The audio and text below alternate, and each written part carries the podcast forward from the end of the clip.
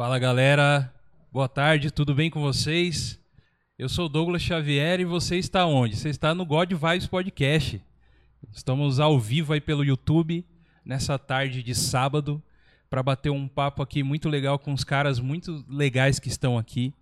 Hoje o Thiago não pôde estar, o Rafa não pôde, mas tem um time forte aqui para a gente falar sobre um assunto muito bacana hoje, um assunto muito histórico, muito interessante para você que não é cristão entender também, para você que é cristão saber mais, porque na verdade tem muita gente na igreja que não não tá ligado desses assuntos, hein? Eu sei que tem, tá bom?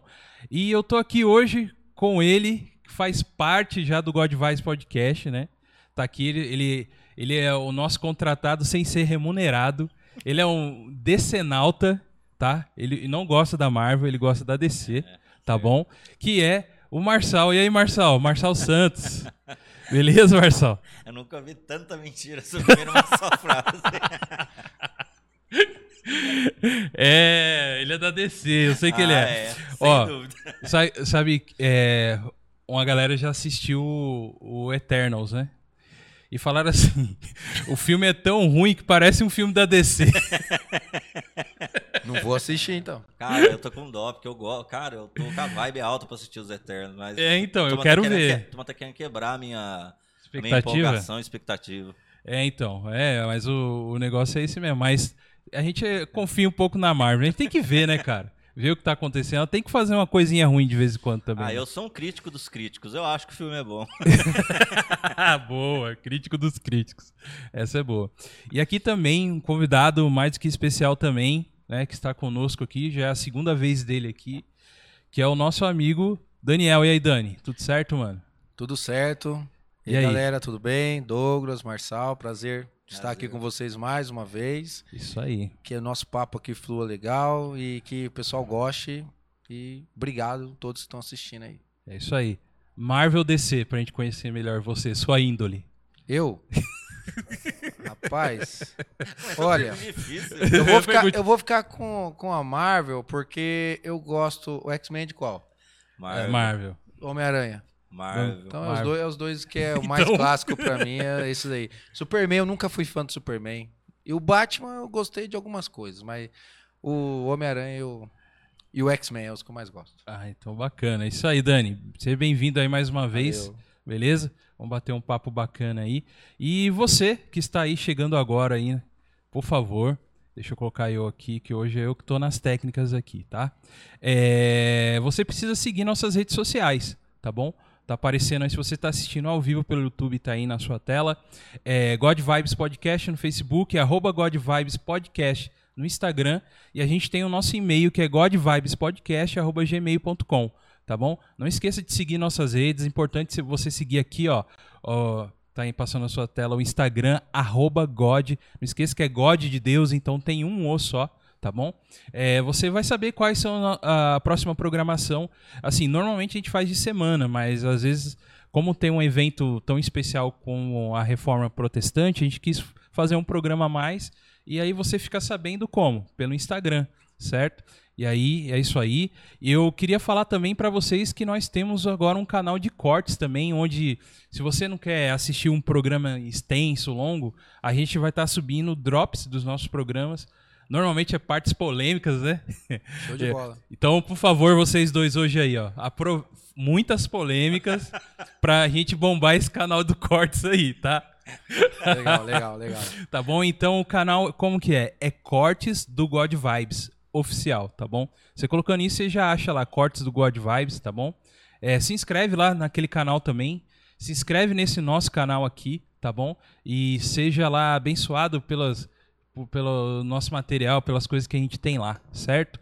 E não posso esquecer também de falar do programa de apoiadores que tá aí, que é o Apoia-se, onde você pode ajudar esse, esse projeto aqui a, a ir cada vez mais além, né? A gente tem o apoia.se barra God Vibes Podcast.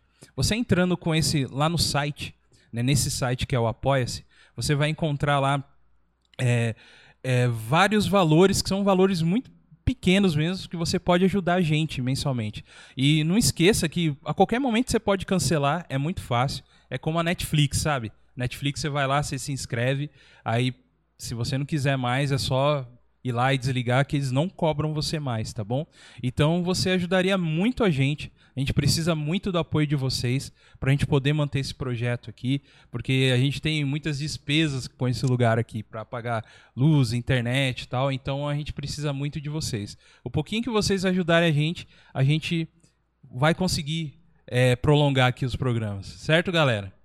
Eu acho que eu falei tudo aí dos recados aí, né? Então hoje a a gente estamos reunidos aqui. Deixa eu tomar uma aguinha aqui. Na nossa. Ah, falando nisso, ó. Se você for no Instagram lá e curtir a nossa foto que tem essa caneca aqui, você está concorrendo ela lá, tá bom? O sorteio será segunda-feira. O Rafael vai fazer o sorteio para você. Aonde você esteja no Brasil, vai chegar a caneca, caneca preta, hein? A Black, que é exclusiva. Ah, vou me inscrever então. Então já se inscreve lá. Você não inscreveu ainda, cara? Não é possível. É isso aí. Então vamos lá começar o nosso, nosso bate-papo aqui. É, é, hoje eles estão aqui porque no dia 31 de outubro o que, que acontece? É comemorado o que, Marçal? O Halloween, certo? Halloween. O Halloween é comemorado, certo? E, e não- mas a gente não veio falar sobre isso. Não? Não.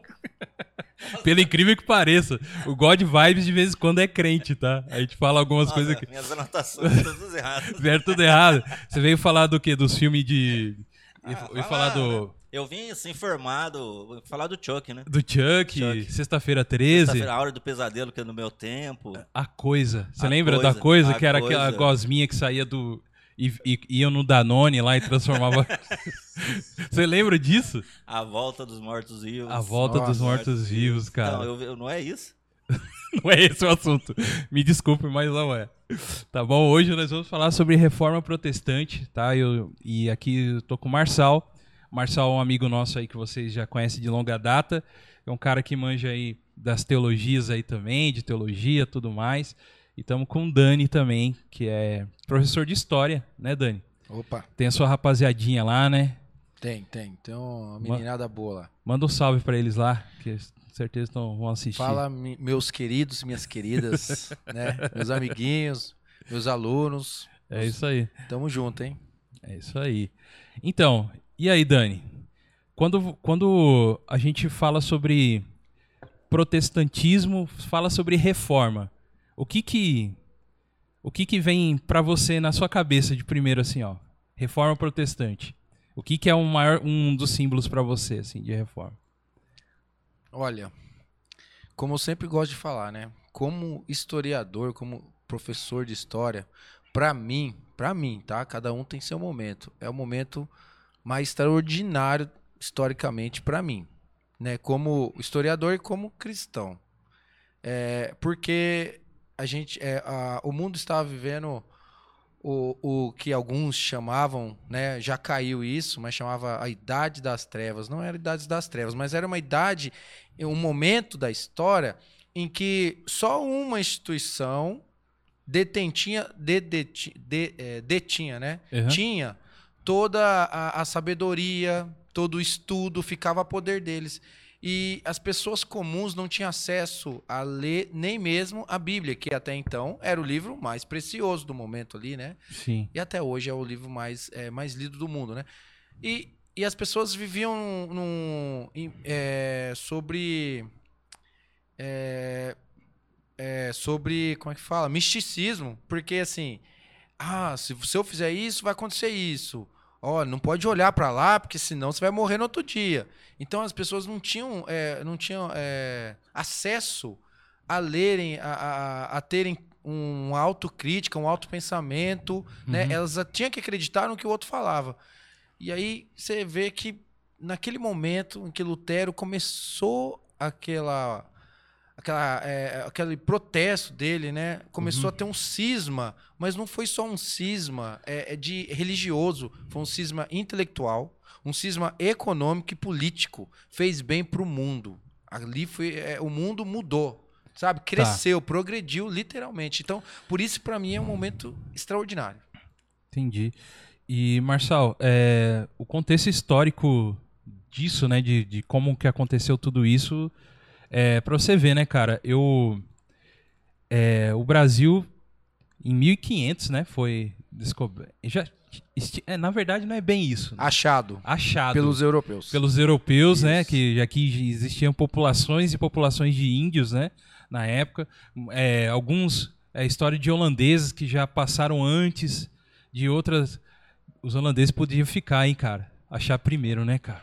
Ô, posso falar uma história que eu ouvi de um professor sobre isso daí? Pode falar. Diz um, um- um professor que uma vez eu conversei que lá na Holanda já se falava de um paraíso, um novo Éden. Isso bem antes do português chegar. Olha, tem um lugar, rapaz, lá lá para baixo lá, que é um Éden, é um paraíso. Aham. Era o Brasil. O Brasil era como se fosse um Éden, Então, mano. de tão maravilhoso que era. É, então, e os caras não resolveram. Teve, teve uma época que foi a parte de Pernambuco, né? Foi É. colonizada por, 40 anos. por 40 anos. foi? Guilherme de Nassau ficou 40 anos lá. Olha aí. É, aí expulsaram eles. Aí expulsaram. E era a, a capitania mais avançada daquela época. Olha aí. A capitania mais avançada daquela época, mais organizada, era deles. Uhum. Só que, como eles eram protestantes, holandeses, Portugal deu um jeito de chutar eles, né? Entendi. Mas, Marçal, e aí, cara? Nesse contexto histórico, assim, é, o Brasil, né, 1500, e foi... Os portugueses chegaram, né, aqui e trouxeram o catolicismo que já veio dessa época atrás, assim, né? O que que, o que que você tem, assim... O que você tiver um pouco de conhecimento a respeito dessa época também, assim, essa época medieval, né? É, o, a igreja, como o Dani falou, já tomava conta, né, de tanto da parte política, né, Dani? Da parte Exatamente. política, da parte histórica tal. E, e a gente é, é um país muito novo, né, cara, se for comparado a esse país, né? Eu contei da outra vez pro Dani que eu, que eu tive a oportunidade de ir lá na Europa lá e via os prédios que tinha a data na frente e a data é 1200 e alguma coisa. Aí você fica imaginando, caramba, antes de descobrir o Brasil já tinha essas coisas, né? E, e nesse contexto histórico dessa época, assim, cara, o, é, existia uma parte medieval forte ainda, assim? Você que curte uma, uma- um- essas ideias um pouco de medievais, assim e tal. Como que era o contexto? Você sabe alguma coisa disso, cara? Assim? Ah, Douglas, eu não, assim, profundamente não. Uhum. né? Mas, na verdade, é o, o- o Brasil, como você falou, a reforma, assim, como eu estava conversando com o Dani aqui, né? A reforma, até um- o burbulho dela começou antes, né? Aham. Mas é, com Lutero foi 1517, né? 17. O que acontece? O Brasil oficialmente descoberto em 1500, né? Aham. E o Dani é, tem até mais propriedade, Aham, Tava sim, sim. vendo um pouco da reforma e tal. Fala que o- o- os padres jesu- jesuítas que vieram para o Brasil, né, para evangelizar ah, o, o povo, os índios e tal, já era uma, é uma- era uma contra-reforma. Contra-reforma. Já era um trabalho proposta da de igreja, uma proposta da igreja, desses padres jesuítas já Uhum. tentar minar o, o crescimento do protestantismo. Aham. Porque na Europa, eu estava até falando um pouquinho antes com o Dani aqui, na Europa ela era dominada realmente, até então, pela Igreja Católica. Sim. Quando explodiu a, a reforma protestante, é interessante que, dentro do contexto, a gente vai falar isso mais, da parte política, etc., muita gente apoiou, entrou nessa da reforma para se desencilhar Isso. desse, dessa autoridade católica. E nesse aí, os caras falaram, pô, na Europa nós já perdemos, então vamos atrás do- dos novos continentes, dos novos países, das novas terras que nós Aham. estamos descobrindo e conquistando, né? E daí o que acontece? Os padres vieram para o Brasil, né? Como já, já era uma resposta à, à reforma protestante que aconteceu na Europa. Nossa. Isso aí eu não sabia, cara. Então, É. tinha já esse conceito de que. Porque você mesmo, Marçal, estava comentando aqui antes da gente começar que a reforma em si, né? O Dani falou isso na outra vez também. Ela não começou com Lutero, né? Teve um, um- algo acontecendo já antes, né? Disso, né? E quem são esses, Dani? Esses que começaram? Então, é, eu até numa conversa aqui, antes aqui com, com o Marçal, né? Paralelo aqui, é, a gente tem resquícios de grupos contra dogmas da igreja desde o século XII, né? Que são os valdenses, por volta de 1170. Depois apareceu os albigenses, lá em 1200, já é século 13, e também os anabatistas. Todos esses grupos tinham divergências fortes a dogmas da igreja e queriam separar-se, né? Na verdade, eles não seguiam nem o papado e nem Roma. Eles não seguiam, eles tinham o grupo deles. E aí como que eles viviam? Viviam em aldeias, nas, e naquelas aldeias não existiam papa, nem sacerdotes, nada ligado à igreja. Eles viviam da maneira deles, Tá. tinham a escritura em mãos e seguiam as escrituras. Só que, logicamente, como eles estavam em terras é, que eram dominadas por reis que eram católicos, so- eles acabaram sendo descobertos e sofriam perseguições. Uhum. Tanto que os albigenses foi totalmente destruídos. Cerca é, diz que teve uma, uma missão cavaleiros templários, olha, esses Aham. cavaleiros que a gente na nossa cabeça são pessoas boas, né, mas eles eram pessoas é, não muito boas, na verdade, né? Eles onde eles iam, eles destruíam, eles acabavam, matavam crianças, mulheres, eles desonravam as mulheres, isso é, isso é verdade, tá? Caramba. Eles queimavam casas com crianças, família tudo dentro. Então eles faziam isso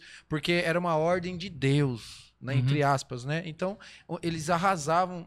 é, eles acabaram com esses albigenses. Aham. É, diz a história que entre 40 a 100 mil pessoas, não tem um número ao certo, né?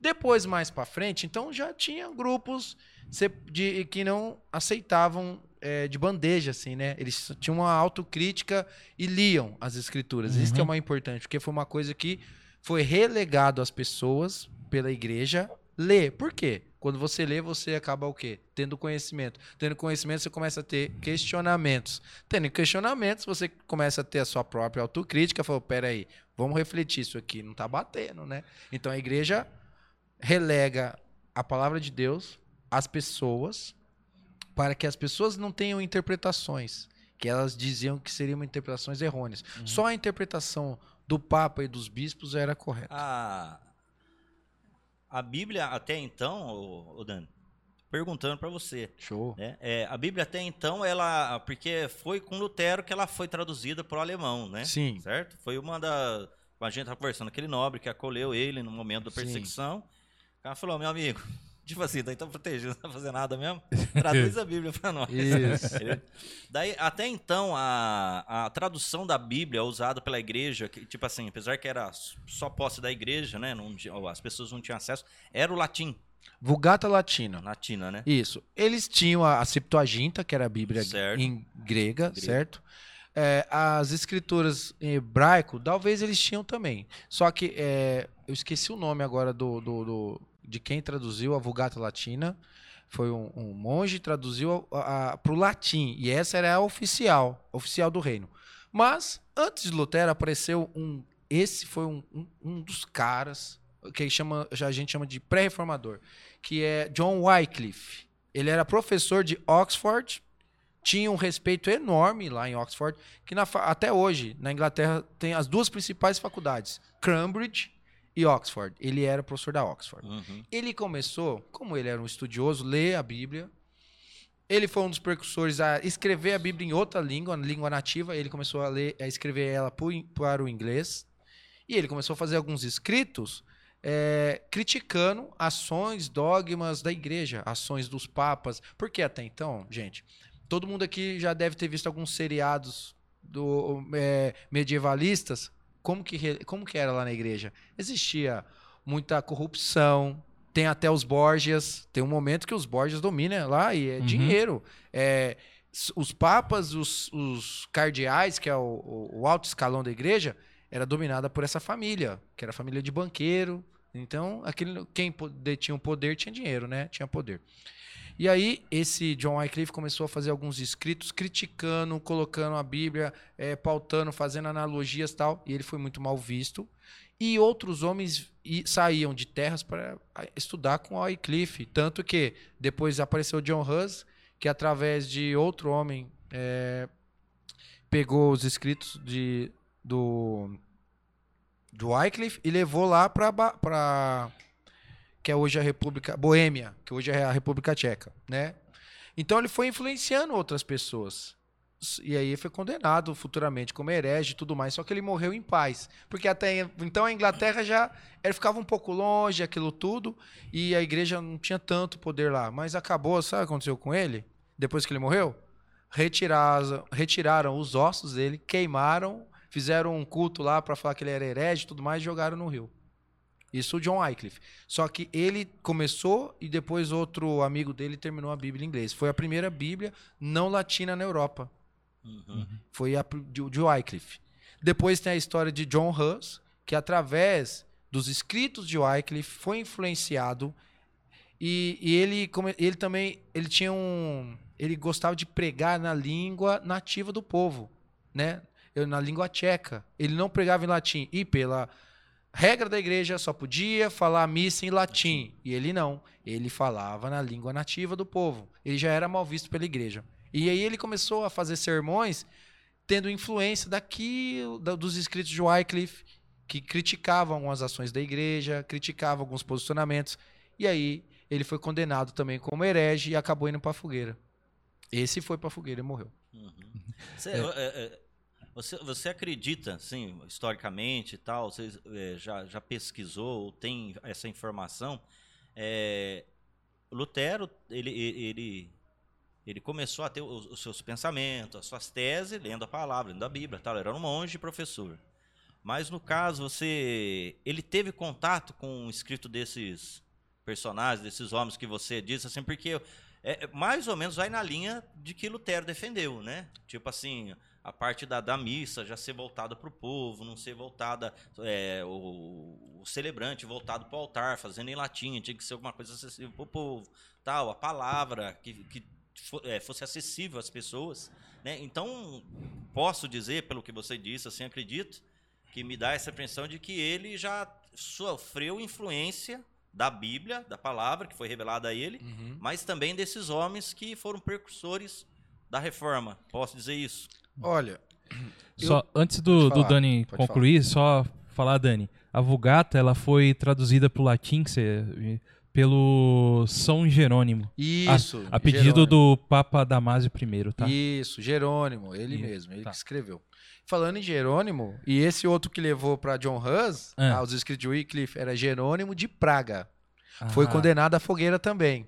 E você sabe o que é engraçado? Esses homens piedosos, piedosos, porque eles queriam corrigir, uhum. eles foram queimados na fogueira e a, a história conta, não sei se é verdade, a gente não estava lá para ver, né? Que todos eles, quando iam para a fogueira, eles iam cantando e morriam felizes. E orando, pedindo perdão por aqueles inquisitores. Olha aí, cara. É. É, diferencial, né? E tem aquela lenda, nós falamos sobre lenda, né? tem uma lenda que fala assim, porque Hus significa ganso. Ganso. Hus. Que Hus falou assim: hoje vocês estão assando um ganso. Mas vai vir um daqui a um tempo, esse vai ser o cisne, ninguém vai poder com ele. E aí vem a história, depois de é, 100 anos, aparece Lutero. E Lutero conseguiu com, é, começar né, a reforma, né? O que eles não conseguiram, né? Eles perderam, né? Entre aspas, tá? Uhum. Entre aspas. É, a sua pergunta era sobre. É, ah, tá, a influência, né? Influência. Olha, o que acontece? Quando Lutero ele aconteceu o acidente lá do, da, da, tempestade, porque até então ele não queria ser monge, né? Ele estava estudando direito, o pai dele queria que ele fosse é, é, um juiz, né?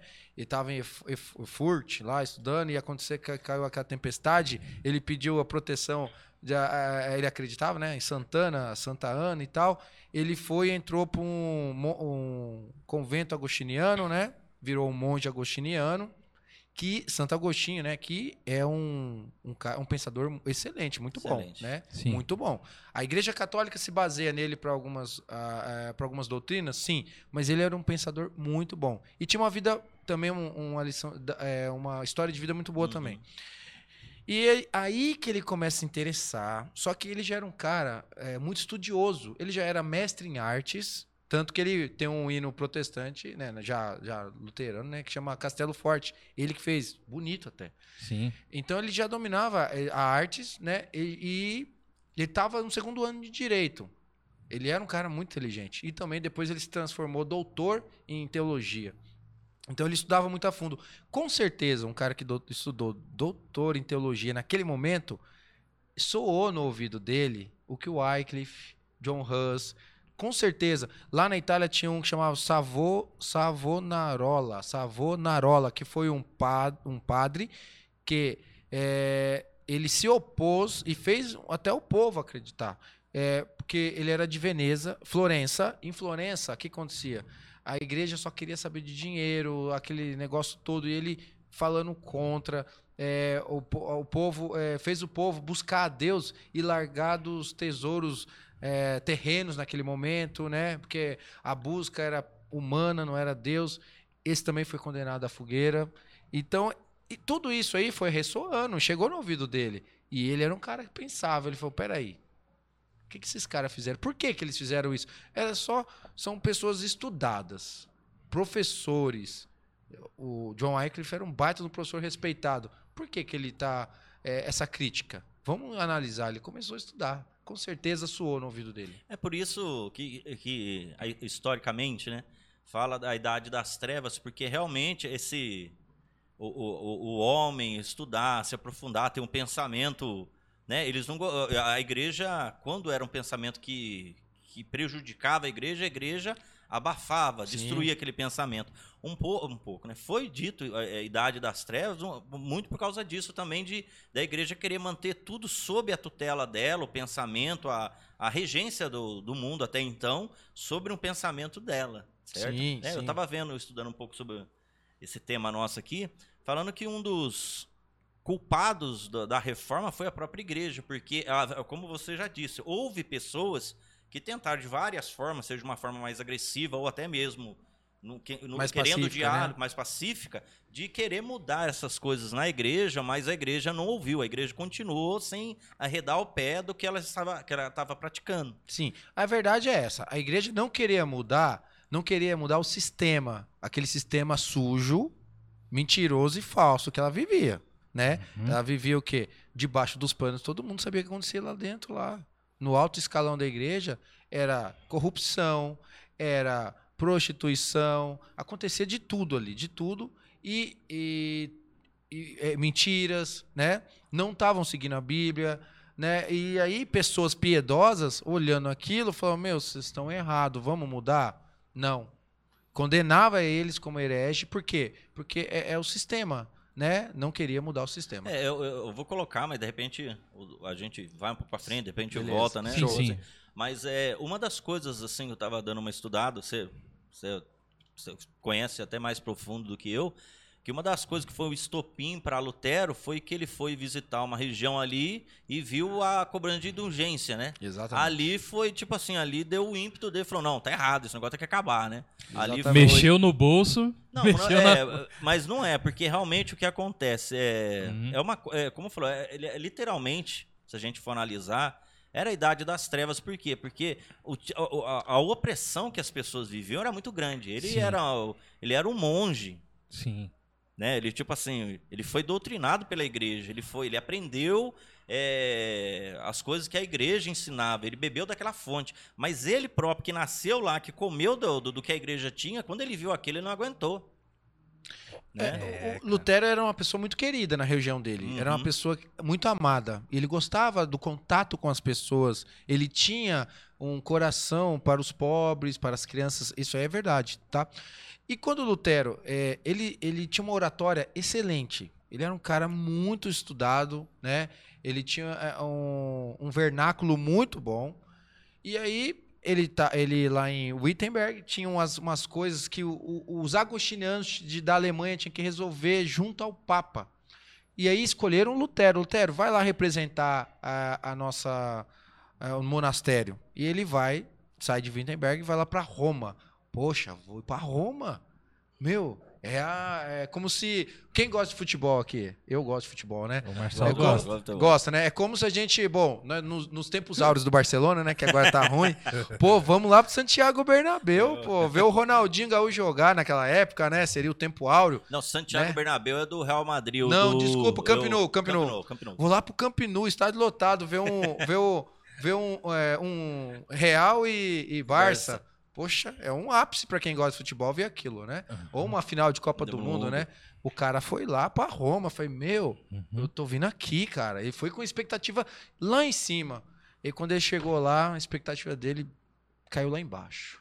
Caiu, mas caiu feio. Ele olhou aquilo, ele não acreditava. Pessoas pobres, pobres, arrancando o que tinha para poder para ter um salvo-conduto no céu, porque era pa- pagavam para ser para que quando morresse, eles conseguissem a salvação quando estivessem no purgatório. Essa era a indulgência. Qual que era mesmo aquela frase que falava assim, o, o- é, como que é? O barulho da, da moedinha no, no gasofilácio é uma alma que sai. Era uma frase. É, né? exatamente. Era uma alma que saía do. Só que era uma frase, acho que até que rima, eu gosto de cabeça, não sei, mas era o barulho da, da moeda no. No, No gasofilácio. no gasofilácio era uma alma que saía do purgatório. É, é, era mais Não, era, tem uma, Não, era uma tinha- frase assim. Tinha várias. É é aquele misticismo que a gente falou, né? Aham. Porque o povo na Idade Média, né, nesse momento, ele era regido, o povo comum, tá? O camponês, o artesão, aquele que não tinha. Não é nobre. O nobre também, muitas vezes, né? Eles eram regidos por misticismo. Que tinha que olhar para um santo para acontecer isso. Se você quisesse ser perdoado, tinha que olhar aquilo. Eles não sabiam no evangelho, eles não sabiam. Sabe como que eles aprendiam o evangelho? Olhando os vitrais. Porque, pensa bem, eu nasci é, não indo em Roma, porque Roma ainda o pessoal falava latim, né? Sabia um pouco, né? Mas vamos dizer que eu nasci no- lá na, na Inglaterra. E o padre reza latim. Eu sou um camponês, eu sei falar uma língua que nem é inglês hoje, é um- uma língua nativa da, da Inglaterra hoje, não é um inglês mesmo. O que, que eu entendi na missa? Nada. Não entendi nada. E eu olhava para os vitrais, eu sabia que Jesus era é o Filho de Deus, aí tinha o sinal da cruz, algumas coisas eu sabia, muitas coisas eu ia lá porque eu tinha, era obrigado aí, na verdade, né? Se eu não fosse, eu ficava ruim na comunidade, no meio da comunidade. Então, tudo isso acontecia, né? Eles eram regidos por misticismo. Mas voltando para Lutero, Lutero chega lá ver aquilo, ele fica arrasado. Tanto que ele faz uma carta para o Papa. Antes de que as 95 tese, ele fez uma carta. Criticando, é, pô, pô, pô, o cara senhor- chato, hein? Pô, ó, eu vi isso, aquilo, tá na hora de mudar, vamos mudar. Ele fez uma carta, só que foi rejeitada a carta dele, foi rasgado, jogado fora. Aí ele não Uhum. aguentou, falei, não vai ter jeito. Aí em 31 de outubro de 1517, na porta da igreja de Wittenberg, né, que é onde ficava o castelo de Frederico III também, que é o- um cara que ajuda ele lá na frente, ele colou as 95 teses na porta da igreja, que foi a afronta, uma afronta para o clérigo papal da igreja romana. É, é interessante isso aí, né, cara? Eu tava vendo que. É tipo. A, a- é, como que as coisas acontecem historicamente. E a gente, assim, o ser humano, ele tem aquela ideia de dominar, né? De, de controlar. É, é, quando Lutero prega as 95 teses, diz que algumas pessoas se empolgaram, tanto tiraram cópia daquilo lá, né? Porque era um documento que, poxa, os caras perseguiram aquilo lá, de repente, né? Mas ali já era tarde, porque as pessoas conseguiram tirar é, cópia daquilo ali para tentar levar aquela ideia, para tipo assim, difundir aquela ideia do, de Sim. Lutero, porque Lutero era um cara respeitado tal. Quando ele, ele- aquilo foi um impacto enorme. Sim. for dizer para a sociedade na época, porque é, a igreja dominava. Vai um monge, um cara respeitado, estudioso, e coloca 95 teses, e essas teses eram confrontos diretos ao que a igreja fazia na época. Sim. Se você for analisar Lutero, modo de dizer, era um cara suicida. Não, ele fez o, a carta de, de morte dele. Fez de, a carta de morte é, dele. né? a carta de. é, só que assim, a igreja sempre esperava uma retratação, né? Fez, fizeram alguns concílios para Lutero se retratar. Só que ele não se retratou. Ele falou: não posso me retratar daquilo que eu sei que eh, eu tô certo, que é a verdade, sendo vocês estando errado. Se está contra as escrituras, vocês estão errados. Né? E uma das coisas que Lutero colocou lá, que foi a frase, da, o versículo da vida dele, né? Que o justo viverá pela Fé. fé. Isso aí mudou, abalou as estruturas de Lutero. E ele colocou isso nas teses. Aí, pô, a, a igreja católica falava assim: ó, você tinha que pagar. Então, uma obra para você receber a salvação. Uma coisa que usa ainda hoje algumas igrejas aí, né? Pagar É. para receber algo em troca, né? Como se fosse Deus, fosse uma barganha, né? É E. Lutero, lá 500 anos atrás, gente, já refutou isso daí. E aquilo lá, aí a Igreja Católica, pera aí. Porque a igreja sofria, fez uma pressão sobre todas as, as paróquias, sobre todos os lugares, principalmente os nobres. Os nobres compravam, a- além das indu- indulgências, compravam as relíquias, né? Que dava dinheiro para a igreja, né? Porque tudo isso tinha um imposto para a igreja, né? A igreja recebia, a igreja de Roma, porque estava fazendo o quê? Construindo a catedral de São Pedro, que era muito caro, tanto que se você for lá em Roma e ver aquela catedral, você fica abismado com o esplendor, ela é esplendorosa. E pagar aqueles artistas não era barato, né? A pintura renascentista. Ó, pra você ver, uma igreja que tinha um pensamento retrógrado, aceitava a, a arte que já era de vanguarda no momento que era o renascimento, o renascimento né, da cultura greco-romana. Aí é totalmente para, paradoxal, né? E aí depois ele colocou aquilo lá, aí exatamente aconteceu um, um É, cisma, ali o negócio ali foi, foi... uma, foi uma revolução, né? Sim. Assim, foi uma revolução. começo, uma- uma- né? uma- foi, uma, foi, um- foi uma transformação realmente, eu, eu digo assim, da postura do povo, né? nem tanto só do pensamento, mas o povo começou a ver é, a possibilidade. Sim, Até então não sabia o que ia acontecer, sim, né? mas começou a ver a possibilidade e também o, o momento foi propício, né? sim, a ver a possibilidade de se desvencilhar do grilhão que a, a Europa vivia, né? E sim, bem como você disse, havia a parte política, a parte religiosa, a, a própria par, a parte do capitalismo, né? A gente até comentou um pouco que os, os burgueses, né? A igreja condenava o cara que, que exemplo, emprestava dinheiro e cobrava usura, juro, usura, né? Usura. Era e o é. cara, ou o cara enriquecia, também falava Sim. que era pecado. sim. Daí o cara fala, poxa, trabalho, me esforço, tenho meu empreendimento e a igreja me condena, então vou pegar, aproveitar, entrar nesse barco, Na- né, do, do Na- é. Lutero para desvencilhar disso, né? Então, muitos historiadores falam mesmo dos burgueses, que esses sim viram uma possibilidade de se desvencilhar dessa, é, desse, como você falou, desse grilhão, nesse peso da igreja que não deixava ele progredir, né? É, não deixava ele fazer o negócio dele, né? Os burgueses queriam crescer, porque até então quem mandava eram os, os, os reis, os nobres, né? Aquele peso, né? Que era o clero, os nobres, né? E os reis, né? Que mandavam. Uhum. E até aí veio apareceu a possibilidade de crescer, erigiu quem os burgueses, né? E aí começaram os, bu- é, é, a, a, a crescer na vida, né, tal. E aí o que acontece? Quando o, o- Lutero, né, vai, ele não quer sair da igreja. Ele só queria que o, pa- que o Papa mudasse a postura, o que não aconteceu. Ele também não se retratou.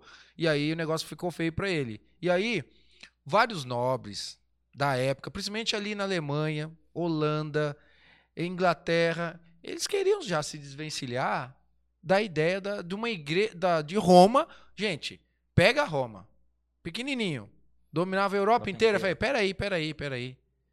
Eu nem sou italiano, nem sou romano, eu sou alemão, eu sou holandês, inglês. É uma Esse- cultura que totalmente é, diferente, vamos, né? vamos, é, eu queria, eles queriam se desvencilhar daquilo. Então eles pegaram a ideia de Lutero e, e apoiaram ele, né? Lutero foi ajudado pelo, é, acabei de falar o nome dele. O, foi ajudado por um nobre da Alemanha, né? Vou lembrar daqui a pouco. Fre... Frederico III, exatamente.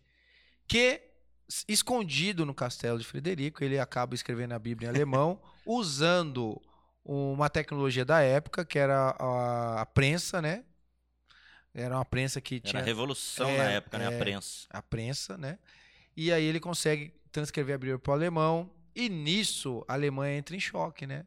Que os, os povos co começou a acreditar nas palavras de Lutero, que Lutero era muito bem, gostava, é, ele era muito bem visto. Começou a ter uma briga, um, um- uma guerra civil, teve uma guerra civil. Lutero até se arrependeu, porque ele, ele achou que ele foi o causador daquela guerra civil. Mas aí a gente vê que é um, um negócio é o seguinte: tem certos momentos que vai ter que acontecer isso Uhum. para ter uma postura nova, para ser Pra adotada mudar, uma. A revolução, infelizmente, se não tiver um, é, um atrito, um, algo para mexer a estrutura, não é revolução, né? Isso. Aí depois a gente vê na Inglaterra, o rei Henrique VIII A também. Inglaterra, desculpa cortar você, a Inglaterra com o- a igreja anglicana, a igreja anglicana en- entra nessa história antes, depois, durante, quando? Que ela, quando que a Inglaterra fala, eu não vou seguir mais Roma, vou fazer uma igreja, que é a igreja anglicana, que o próprio rei da Inglaterra, o líder do estado, é o líder da igreja, né? Foi antes, né? Um pouquinho Foi um antes, pouquinho um antes. pouquinho antes o rei Henrique VIII, porque é, é, tinha algumas diferenças com a- as ideias de Roma, mas o, o ponto o, o, o ponto crucial foi que, né, o ponto nevrálgico foi que é, o rei Henrique VIII queria separar da mulher dele, que era o quê? Uma espanhola, filha de um rei espanhol, e que era extrema. A, a Espanha e Portugal são os dois reinos mais católicos do mundo, que eram os reinos mais católicos, né? Ainda, ainda é, bobear ainda é hoje, né? É, e aí o que acontece? Ela era uma princesa da filho de espanhol, do rei espanhol e ele queria largar dela para casar com Ana Bolena, uma prostituta. E aí o, o Papa, lógico, que não ia conceder tal coisa, né? Um casamento que foi feito católico, casamento de negócios e tal, não. Aí que ele fez? Então tá bom. Não, a partir de hoje, nós não somos mais ligados à Igreja Católica e eu vou abrir uma nova igreja. Igreja Anglicana, que existe até hoje. Não é Uhum. Igreja Católica. Serve, se- eh, segue muitos padrões que é da Igreja Católica, Uhum. né? É, mas não é regido Mas por o ainda Papa. o, mas o monarca da, da, da, da Inglaterra, ele, ele ainda é considerado, mesmo que seja só simbólico, mas ele é o líder da igreja anglicana. Sim. Ainda hoje é. Eu- Tipo, hoje seria a rainha, a rainha Elizabeth, é a líder da igreja. É, o tipo um patrono da Não, igreja. patrona, ela é, igual é, a rainha. A rainha, ela, assim, ela é mais um, um símbolo, um né? símbolo do que propriamente uma pessoa Isso. que tem uma Um posição, poder político. poder é. político. É. É, Ela continua sendo a líder da igreja. É, um Ela- patrono, porque como o é, Henrique sim, foi o ela não- primeiro, né? Aham. Só que depois que Henrique VIII morre, porque só que é o seguinte, Henrique VIII é todo complicado, né? Porque ele ma- ma- mandou matar Ana Bolena. Ela morreu. Só que ele teve um filho com ela, que foi Elizabeth. Só que Elizabeth foi deixada de lado ali quietinha. Aí quando ele, ele morre, quem que assume o trono? A filha dele com a com a primeira mulher dele que eu esqueci o nome, mas a filha é o seu nome, que é a Maria, chamada de Maria Sanguinária. Ela porque os até então lá existia o protestantismo com o, anglicanismo. Ela manda matar os protestantes, ela traz a- a- o catolicismo de volta para Inglaterra. Só que também ela morre. E quando ela morre, quem assume? Elizabeth. E aí sim, Elizabeth, né, que foi um dos reinados da Inglaterra mais, mais eh, gloriosos até hoje, Elizabeth I, Uhum. certo? Ela traz de volta o, angli- o- o anglicanismo, o protestantismo, dá liberdade religiosa para quem, quem quer ser católico pode ser, quem quer ser anglicano pode ser, quem quer ser eh, calvinista ou, ou pode ser. Ela dá liberdade religiosa para a Inglaterra e da, a partir dali a Inglaterra começa a progredir e crescer a partir do reinado Aham. dela, né? Entendi. Que foi um reinado de ouro, chamado Uhum. de ouro, né? O reinado de Elizabeth Deixa I. eu, ô ô, Douglas, eu tô aqui. Se você quiser me interromper, perguntar, porque você é nosso convidado, você sabe que É, você eu tem tô aqui só de- de absorvendo. Não, o pessoal tem, tem algumas perguntas no chat aqui. É mesmo? Ai, É. Jesus, que medo. Passa Talvez- pro Marçal, passa pro Marçal. Não, ó, é, é uma, a gente pode sempre, a qualquer momento, voltar atrás, tá? É, Sim. é, mas é que Aham. porque tem uma questão aqui, talvez seja um pouco mais pra frente, tá? Hum. Mas é o, é o seguinte: o Guerra dos Reinos, um abraço aí pra galera do Guerra dos Reinos, tá bom? Queria mandar uma. Deixa eu me colocar na tela aqui só um instante. Aí. É, o pessoal do Guerra dos Reinos, ele faz, faz uma pergunta pra vocês. Ele é o Marcos mandando pra vocês. É, vocês acreditam que devemos viver uma nova reforma protestante no meio cristão, né, o meio gospel, nos dias de hoje? É necessário ter uma nova reforma? Sou eu mesmo? Fala, fala, depois eu falo. Ó, ô, Douglas, é, como é? O Marcos? É o Marcos, lá do Guerra dos Reinos. ó. Marcos, abraço. É o seguinte, eu acredito que hoje, mais, mais do que necessário, não no sentido de uma reforma como a gente está debatendo aqui, mas realmente uma, um comprometimento maior é, com o Evangelho, com Cristo, eu acredito que sim. Uhum. Acredito que. é, a gente fala isso muito no meio evangélico hoje, né? Aham. de avivamento e tal, né? Teve umas fases aí, por misericórdia de Deus, já acompanhei alguns avivamentos em igreja e tal, onde realmente a- Uhum. o amor, o amor é, mais esquenta, a- o povo volta, volta ao primeiro amor, como se diz e tal.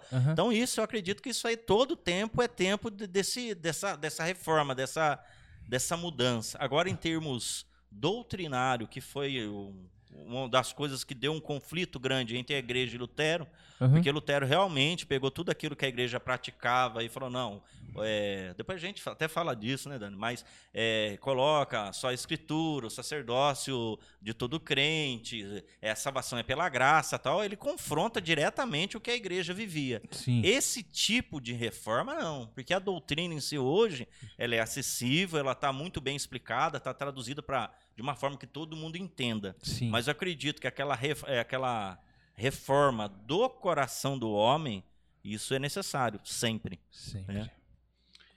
Bom, eu vou ir para um outro lado. O que acontece? É, tem acontecido alguns, alguns fatos que tá mostrando que a, a nossa crença pode chegar a ser até banida. Tá, pa- tá convergindo para isso. E se isso for daqui não sei quantos anos, 10, 20 anos, porque o mundo tá mudando a forma de pensar, a cultura, né? E essa cultura que tanto eh, a gente vive no mundo ocide- ocidental, principalmente, que é a cultura judaico-cristã, ela tá querendo ser esses valores cristão- cristãos, essa ética que a gente vive, que querendo ou não, é uma ética cristã, que começou lá Uhum. com Jesus no Novo Testamento e vem até o- nos dias de hoje, a nossa vida. A gente é pautado por essas éticas, não só a maioria dos países ocidentais, né?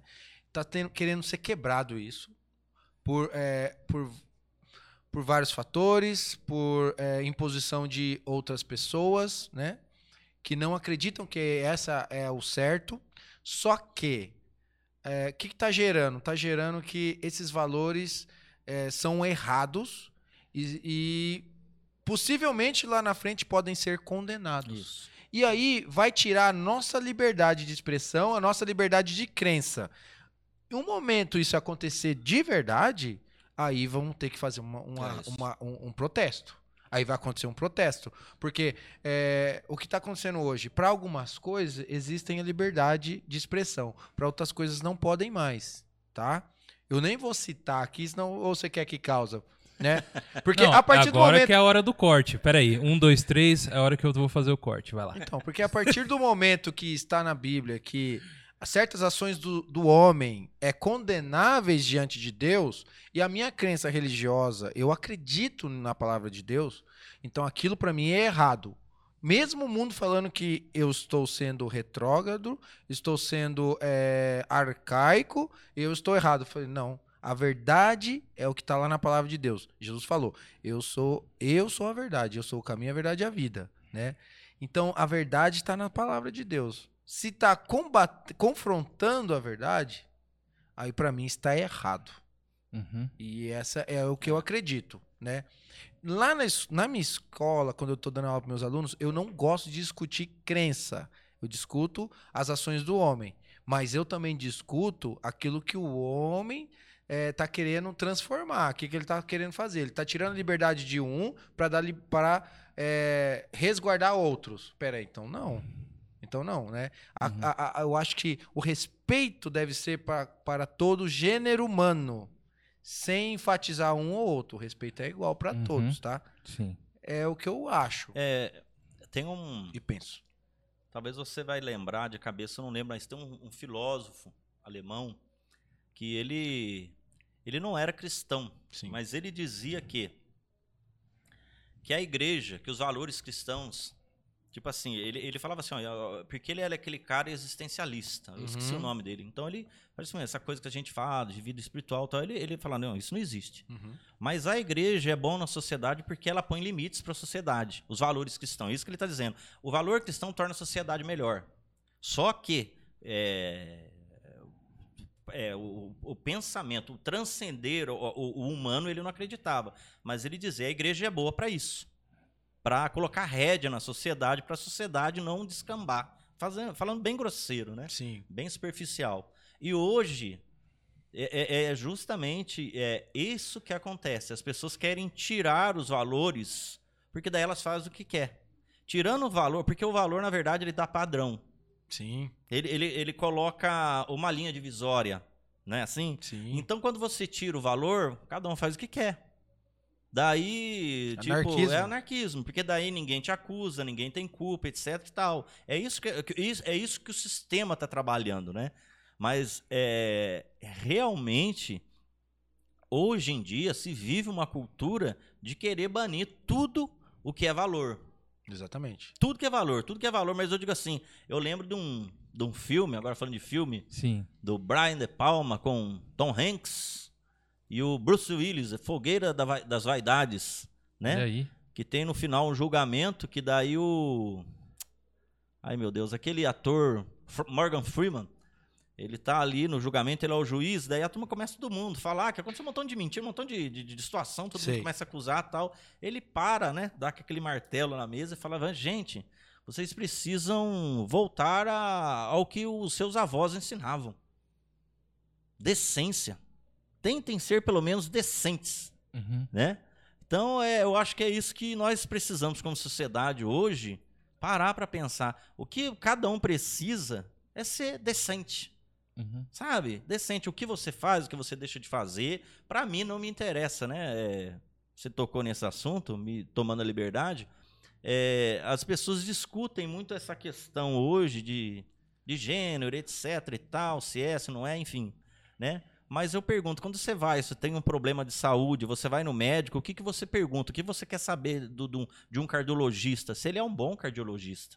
Exatamente. Se você vai numa escola, você quer aprofundar, você quer formado em história, você vai numa, numa faculdade aprofundar, você quer saber se o professor seu é um bom professor. Sim. Agora, o que é a vida dele fora Problema ali, dele. problema dele. Não influencia no que, o- no, que, no, no que a sociedade é. A verdade é essa.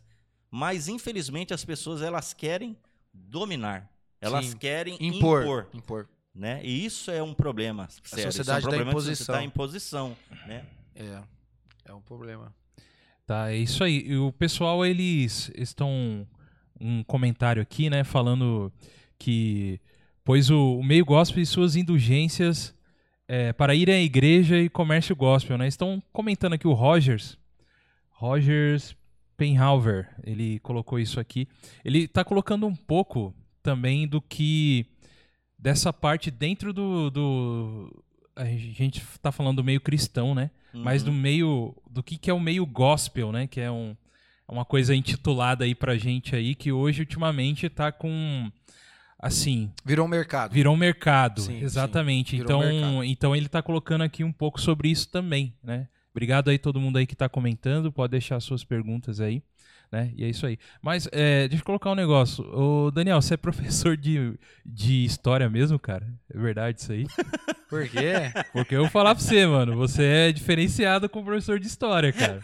tipo. Porque desde a minha época, cara, é que eu não sabia, né? Desde quando, desde criança, estudando professor de história, meu amigo, jogava a gente pra um outro lado aí, cara. Não, então, mas existem vários professores de história que não pensam é, de maneira marxista.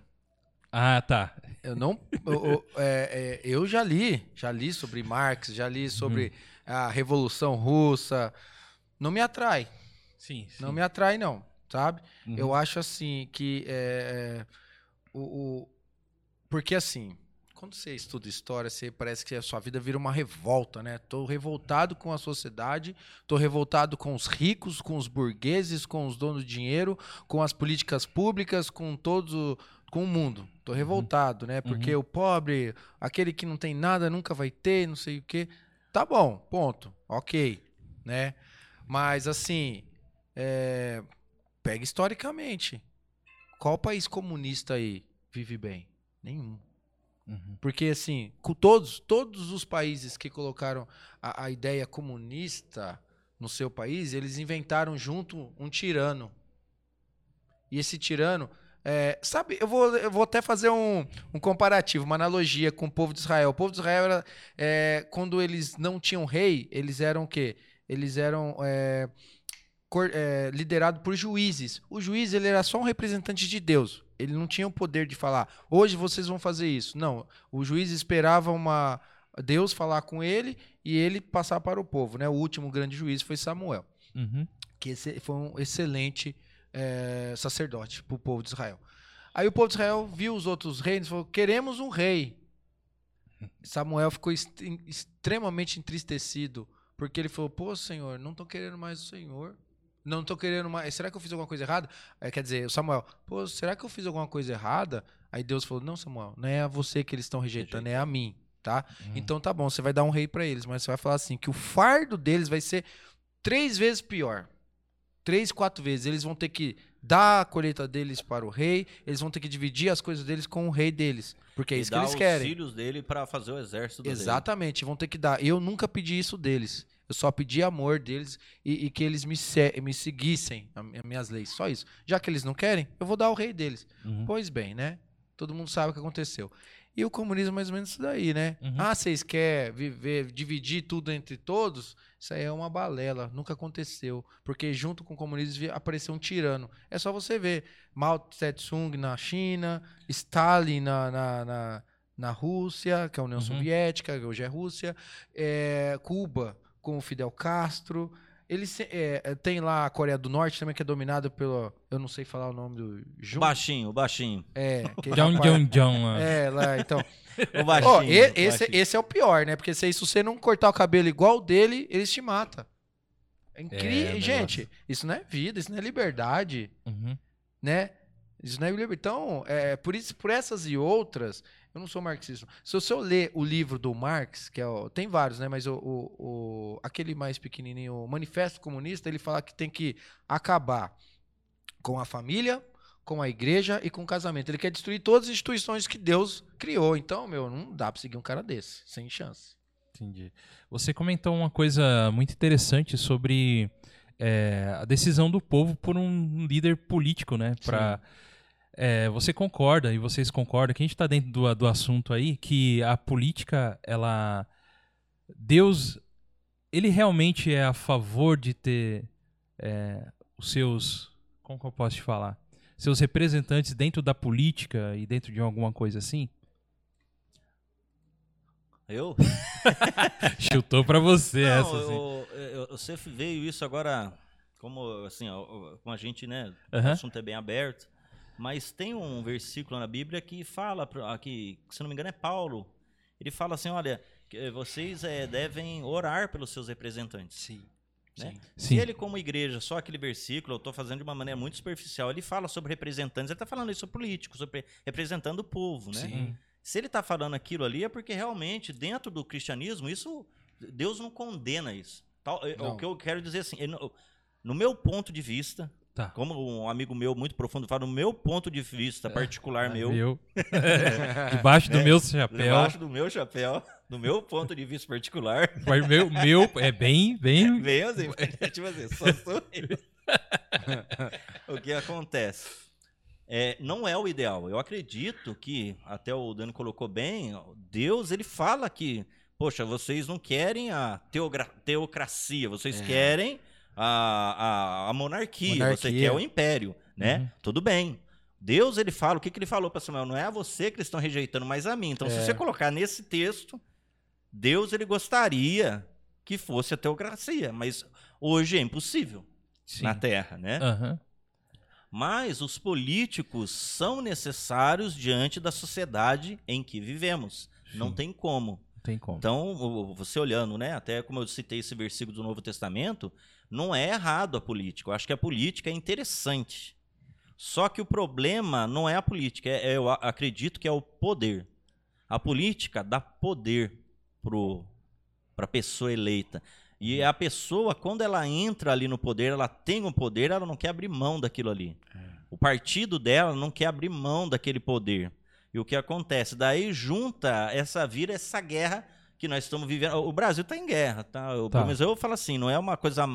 Mas é uma guerra de, de ideologias, não é uma guerra armada no sentido de tiro. Narrativa, tal. uma guerra de É, narrativas, é né? narrativa, É Um uma fala coisa, uma coisa, outro ideologia. fala outra. Ah, você, você for analisar, são todos contra os. Vou colocar de forma, os conservadores, os tradicionais, porque, é, como você disse, o, o pessoal de esquerda, da parte, vamos dizer, sindicatos, alguma coisa, ele luta contra a, a instituição, empresa, quem é, gera emprego, quem gera renda, não importa se o cara trabalhou a vida inteira para construir a empresa dele, enfim, é contra isso. Daí, de repente, os homossexuais são também contra os conservadores. O negro é contra o branco. é, a mulher é contra o dualismo, homem. né? Mas você vai analisar tudo contra uma estrutura conservadora de conduta que vem desde muito tempo atrás. É tudo contra isso, né?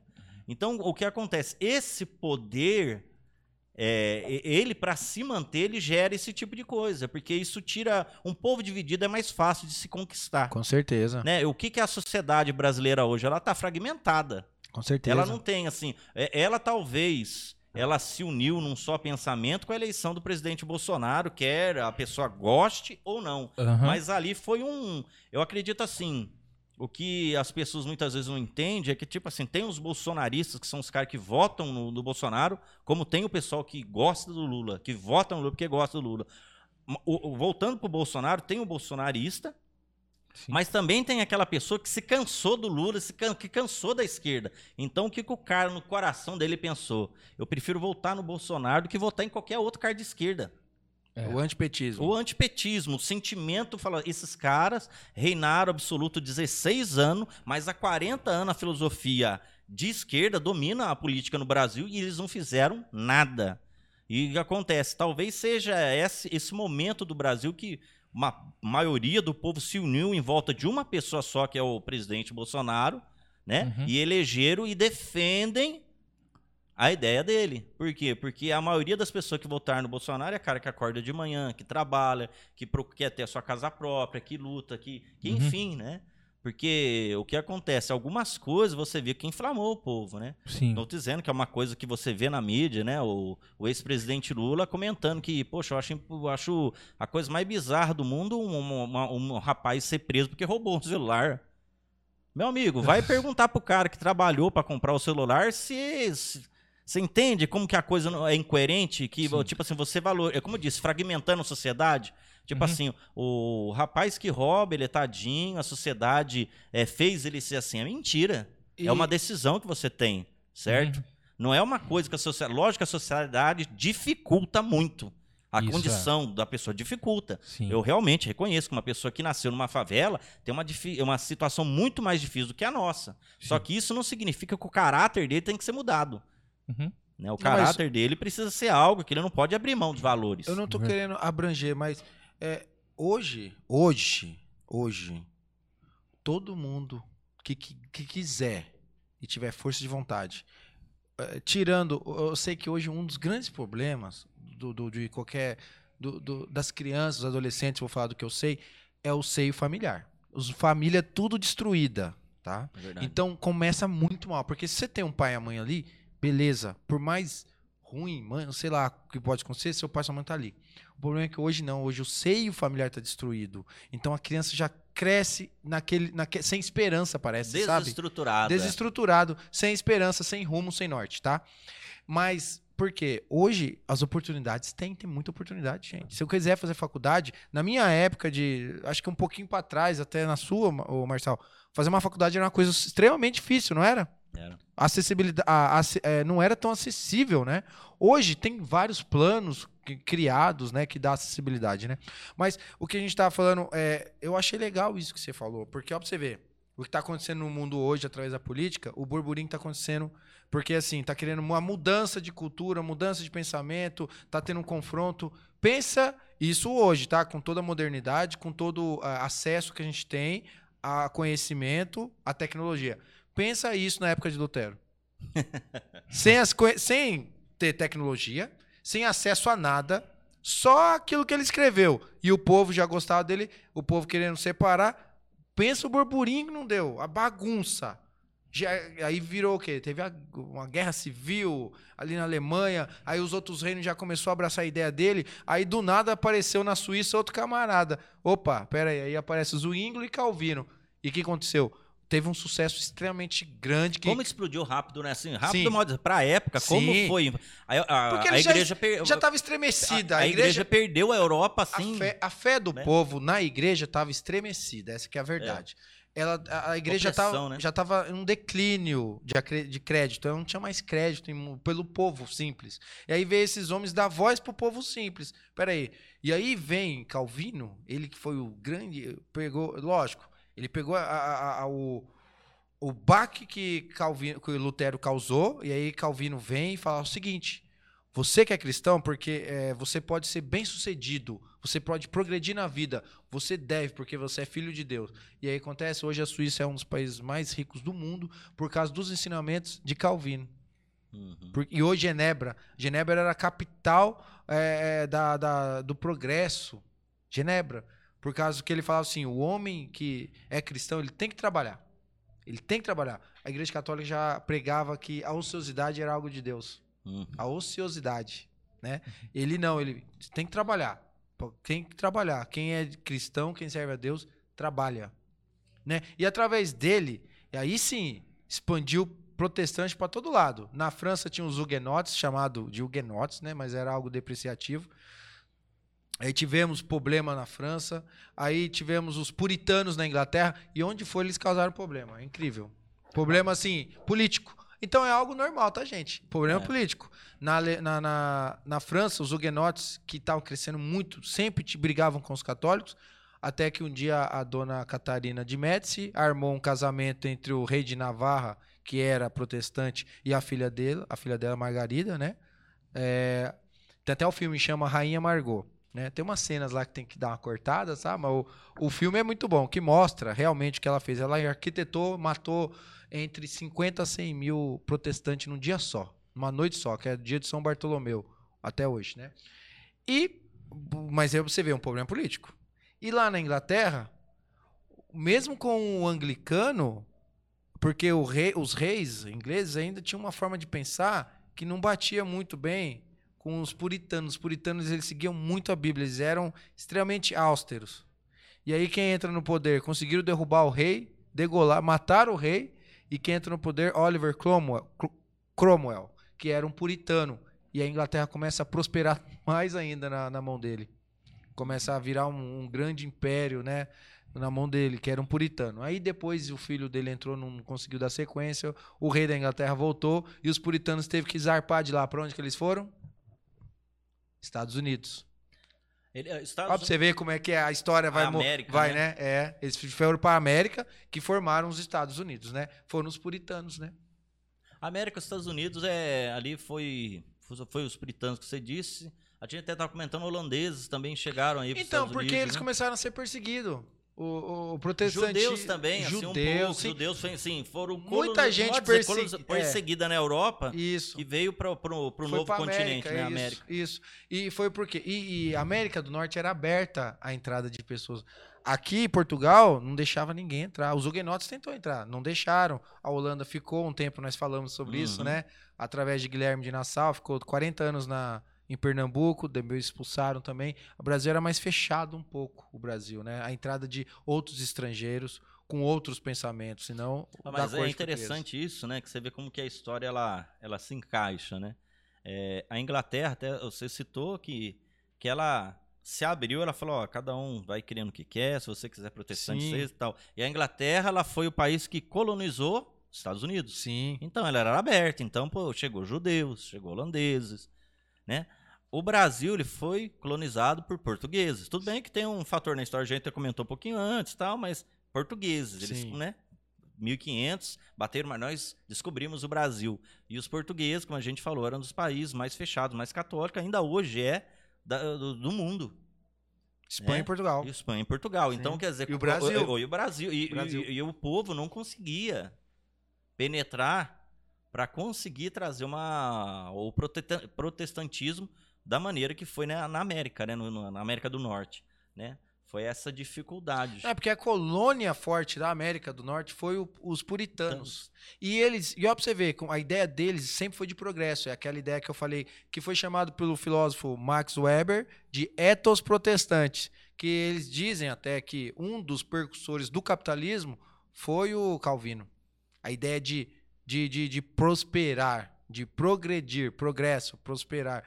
De de Calvino, né? Que foi um dos. Ele foi o o a bomba do protestantismo, né? e é engraçado que a gente falando sobre, é, voltando um pouco para Lutero, a gente não pode esquecer da de todos os dogmas da Igreja Católica, o Lutero vem e fala não, é cinco aqui, ó, só a, só a Escritura, né? Só de, somente Deus, somente a fé, né? É, Vamos lá, judeu, gente, cinco solas. É, a, a salvação pela graça. Salvação pela, graça, somente a graça, Somente a graça, somente, a, escritura, escritura, a fé, a fé, somente é, glória a Deus. sacer- Eu acho que o último aí é o sacerdócio de, do, do- de todos os crentes, né? Que ele é, queria que a Bíblia fosse acessível a todo a toda pessoa, Sim, que não é a ficasse só escritura, feijão, né? a Somente pela Só pela escritura, né? Então, mas é assim, a- é, só a escritura, pelo menos assim, a- em termos de doutrina, né? Porque uma coisa que, que Lutero não concordava é que a igreja era assim, a Bíblia fala isso, mas tem esse dogma, tem essa, essa tradição, tem não sei o que. Ele falou, não, só a, escritura, Isso. só a Bíblia. Isso. E depois ele vem Isso. também e fala sobre o sacerdote de todo de todo crente, né? De todo santo. O que, que é? A pessoa ter acesso à palavra de Deus, estudar e poder interpretar a palavra de Deus. Sim. Porque isso só era uma atribuição do clero até então. Sim, né? sim. É, isso é muito bom. Opa, só reforçando aqui, é, que aqui God Vibes é informação. A gente passa informação aqui, correta aqui.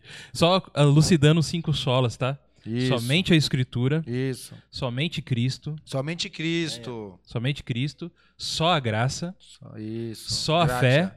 Fide. Fide e deu glória. que Ah, é- somente Deus- Deus, Deus a glória. Deus Isso. glória, é isso aí, Isso cara. Não, é Isso. porque o, o que o Marcel falou, é, eu entendi. É, ele tá falando da escritura. Exato, da Aham. escritura. Ter a escritura, ter a palavra em mãos e poder interpretá-la, que era algo que não tinha. Não é isso tinha. mesmo, exatamente. Exatamente. Dentro disso tudo aqui tá. Os comentários estão inflamados aqui, inflamados. Obrigado, galera, para vocês aí que estão comentando aí. Tem bastante comentários aqui. É, vocês comentaram alguma coisa sobre a teocracia, né? Uhum. Ah, é, quando Samuel, né? Foi Sa- o Samuel, até ele é, existia uma teocracia, né? Sim. E, e o pessoal comentou aqui, a gente pode responder dentro do que eles comentaram, né? A teocracia não foi deturpada pelo homem? Isso quem respondeu, perguntou, foi o Guerra dos Reinos, né? É, um abraço aqui também que eu queria deixar aqui pro Rogers, né? Que eu já falei com ele, o Rogers, a Ana Júlia Gouveia também deixou. Minha aluna. Sua Oi, aluna? Júlia. Olha aí, aluna. Ana Júlia. Ganhou nota, cara. Fácil. Ah, ganhou 10, fácil, Júlia, agora. 10 Quatro pra você, Júlia. Quatro pontos fácil. Vamos ver aqui. É, eles falam, é, assim como a, a Ana, a Ana Júlia fala assim, ó, assim como a reforma protestante regrediu, a teocracia se corrompeu por, por intermédio do homem. Ela já deu essa opinião da pergunta que foi feita lá. É, aí o Rogers colocou, se corrompeu na época de Augustinho.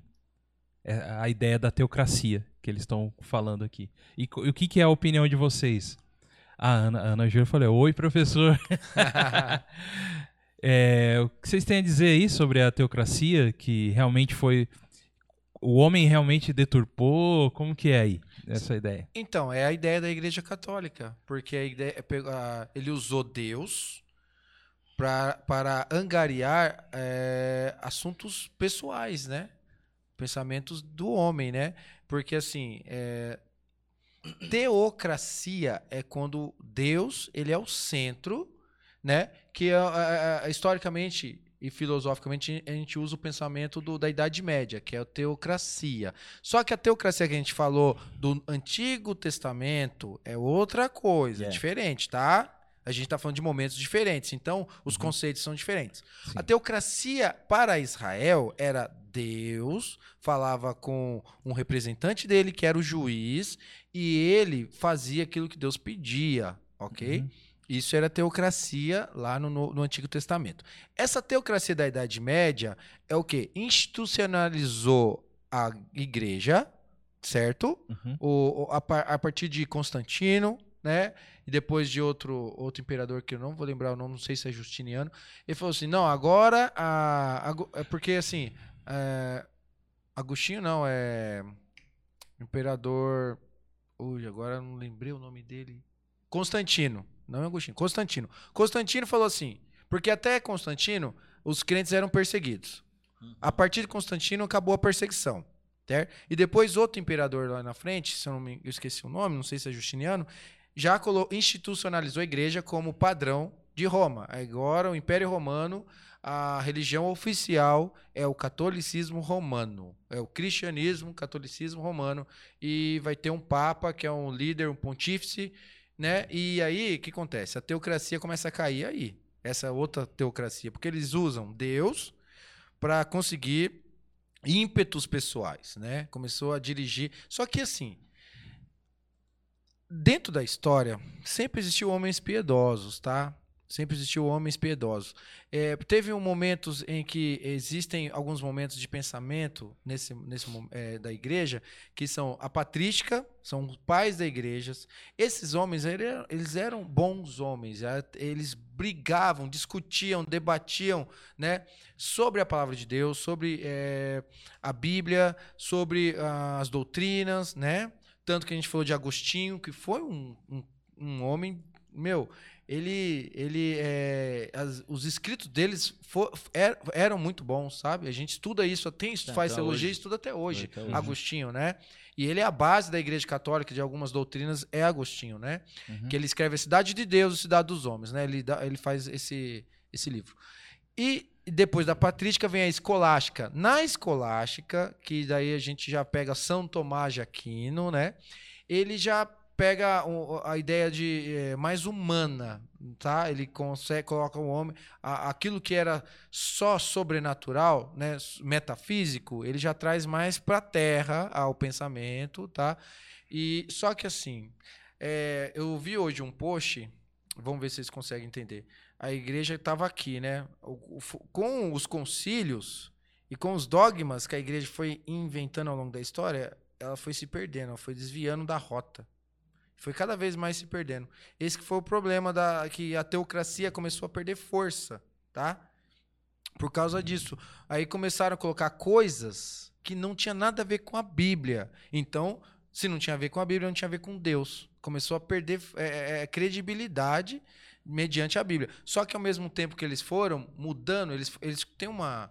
Até hoje eu acho que isso é, é, é uma das doutrinas da Igreja Católica. Que a Bíblia está em pé de, é, de igualdade com aquilo que eles. É, tradição. A tradição. A tradição. O mesmo o peso que tem a palavra de Deus tem o peso da tradição. Então você não pode refutar a tradição com a Bíblia, é, porque tem o mesmo peso e foi o pontífice, o Papa que, que decretou. Então você tem que acreditar nisso. Isso é a verdade, só que isso é uma verdade humana. Então já cai a teocracia porque foi inventado. Então, esse foi o problema, que deve ser isso que eles estão querendo falar sobre essa teocracia, tá? Sim. Acho que deu para esclarecer um pouco. Não sei se Marçal tem mais alguma. Não, é, se for assim, no Antigo Testamento a gente falar o que acontecia, né? É, a teocracia era, era Deus sendo o líder do povo. Sim. Né? Vou colocar de uma maneira do bem povo prática. dele, né? Do povo dele. Vou colocar de uma maneira prática, biblicamente. Exemplo, Moisés e o povo, toda aquela parte do desde Êxodo ali até Deuteronômio ali, sim, né? Sim. Era era Deus a tenda no centro do, do arraial do povo ali. Isso. Deus conversava com Moisés. A função do profeta era é, é interessante isso. O profeta, né, a gente aprende na teologia que assim, é, Deus fala com o profeta, o profeta com o povo. Isso. O sacerdote é o contrário. O povo fala com o sacerdote, o sacerdote intercede no pelo, Antigo Testamento isso, a Deus, povo, isso. Né, uhum. pelo povo a Deus. Mas na época o profeta ele transmitia a palavra de Deus, a vontade de Deus para o povo. Tanto que você pega ali o, o é, Deuteronômio, o próprio Êxodo ali, Deus chama Moisés para o monte e fala: Moisés, o povo vai ter que fazer isso, isso, isso, isso, isso. Deus dá regras ali, que é regra política. Ele fala assim: uhum. olha, é, é, eu dar um exemplo. É, a, a mulher que adulterou, né? O que, que vai acontecer? Como que vai ser? O cara que ele fala do uma outra coisa, ele fala do quinquênio, o cara que às vezes se endividou, é, jubileu, perdão. Jubileu. A, jubileu, a pessoa que se endividou, ela se vendeu, até mesmo é, vendeu tudo que tinha, se vendeu como escravo. Depois de 50 anos, ela tem um jubileu, tudo que ela perdeu volta para ela. Depois de É perdoado é todas perdoado as dívidas. as dívidas dela, é, se ela tá escrava, ela Gente, é, você vê uma graça ali, é né? Uma graça maravilhosa, uma graça mas de eu Deus, digo né? assim, era a teocracia no Sim, Antigo Testamento. Isso, isso é a teocracia. É a teocracia. Mesmo. É. Deus na liderança do povo. Hoje em dia, vamos lá. Hoje em dia, a teocracia, ela, ela caiu ela caiu no, segui no seguinte ponto, né? As instituições, eu vou colocar dessa forma exemplo a Igreja Católica, né? Ela tem o Papa e o Papa, é, num certo momento, é, é, ele quando ele fala, ele fala em nome da Igreja. Ele é o, a pessoa, a Igreja Católica, ele fala como é, com, com a autoridade de Deus ali sobre as coisas, Sim. né? O que acontece? No meio protestante não é assim, certo? Como o Dani falou, às vezes a pessoa pega o Papa, você pega certas doutrinas da Igreja Católica, alguma coisa, biblicamente, você vê que não bate, acontece erros. Por quê? Porque o Papa, por mais que ele seja uma pessoa piedosa, alguma coisa, ele é homem, o homem, ele, o homem erra. Né? A prerrogativa de ser homem, ser humano, é errar. Né? O que acontece? Infelizmente.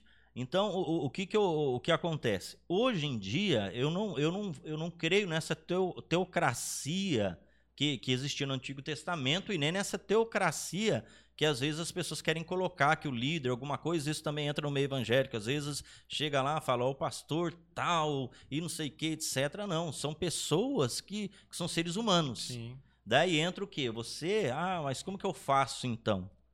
Você precisa ser, a gente falou dos bereanos, você precisa ser uma pessoa que conhece a palavra de Deus e vai numa igreja evangélica ou mesmo católica e você vê o ensinamento, mas compara com a palavra Isso, de Deus, vê a importante. conduta da pessoa, certo? Exatamente. E daí aquela pessoa sim, ou um pastor, ou o líder que seja, ela vai ser o intermediário, ela vai trazer a palavra de Deus através da pregação, através do ensino da palavra. Mas você precisa, né, olhar aquela pessoa com os olhos voltados para a palavra, para ver se não está falando abobrinha, Lógico. e ao mesmo tempo entender que a pessoa ela é sujeita às mesmas intempéries da vida que nós somos. Sim. Às vezes a pessoa chega cansada, nervosa, acontece como todo mundo. Ser um pastor ou ser um padre não quer dizer que a pessoa é santo no sentido assim, que ela não Sim. tem dias ruins. Pelo contrário, ele é liderança pelo fato de ter os dias ruins e ainda assim servir a, a, a sua igreja. Né? Isso. E resumindo, só para terminar, Vai lá. na minha cabeça, a teocracia que existia, que era, seria Deus, é, Deus ser o, ser o poder do povo, né? Ele ser o rei do povo, acabou, acabou no dia que o imperador instituiu o papado. Porque o que, que ele quis com isso? Bom, o imperador ele vivia do quê? De popularidade. A popularidade dele estava baixa. No dia que ele instituiu a, a, a religião cristã como a religião de Roma e colocou ele como papa, o que, que ele quis dizer? Ó, eu sei que tem um Deus lá, mas quem continua mandando em vocês sou eu. Acabou. É isso. É, é interessante. Não é, mas acabou a teocracia ali. Porque ele se, virou a única voz de Deus. Que dentro do protestantismo isso que- é quebrado. Porque a gente estuda que Deus, nós somos o templo de Deus. O Espírito Santo fala diretamente no nosso o coração. sacerdócio universal de todos os santos, né? Quando Jesus rasga o véu, ele ca- acaba com isso. Quando Jesus morreu e ressuscitou, o véu não é rasgado? Sim. todos têm acesso ao Santo dos Santos. Então, quando a Igreja Católica faz isso, ele, ele falou que só um pode chegar de novo ao Santo dos Santos, que é o Pontífice, o Papa. Então ele acaba ali com isso, acaba, né? Porque ele- só ele tem acesso. É uma coisa interessante da, da história, que eu gosto muito da época do. Quando a igreja, né, aqueles primeiros. Né, historicamente, não, não, não é muito preciso, os primeiros 300 anos até Constantino, né, teve muitos imperadores que perseguiam os cristãos. Sim. É interessante isso, né? Eu, pelo menos eu estudei no seminário que é interessante. Às vezes acontecia uma treta entre o império e o povo judeu. Uhum. E o cristão entrava no meio, porque eles achavam, ah, tudo saiu do- dos judeus, é tudo judeu. Então, às vezes, havia uma treta, os caras falavam, "Ó, persegue os judeus, mas os cristãos eram perseguidos do mesmo jeito. É, Porque era tudo ali, colocado tudo no meio balaio, né? Mas teve uns pensadores que falavam assim, que o sangue do- dos cristãos é o adubo para a igreja. Porque quando havia aquela perseguição, o cara, para ser crente, o cara tinha que ser, tipo assim, ser ter tutano. Porque é, ele sabia que podia morrer. sim. Mas os caras, a conversão dos caras é uma coisa muito diferente hoje, né? Uhum. Eu acho bonito aquele filme Gladiador, que ele fala um pouco do pensamento da época. Quando aquele cara que, que é o chefe dele lá, que o aquele cara que era que comprou ele para ser gladiador, Sim. que fala para ele, Máximos, eu sei que você morreria por Roma, pela sua família, e por aquilo que você acredita. Sim. É. Por cara. quê? Porque na época, essa coisa de valor, a gente falou disso, Sim. de, de tudo, do cara ter caráter, valor, de honrar aquilo até o fim, né? Não, mas Aquilo o, tinha. o guerreiro, não, era assim, guerreiro, né? mas o- eu digo assim, o cristão na- eh, tem, tem histórias.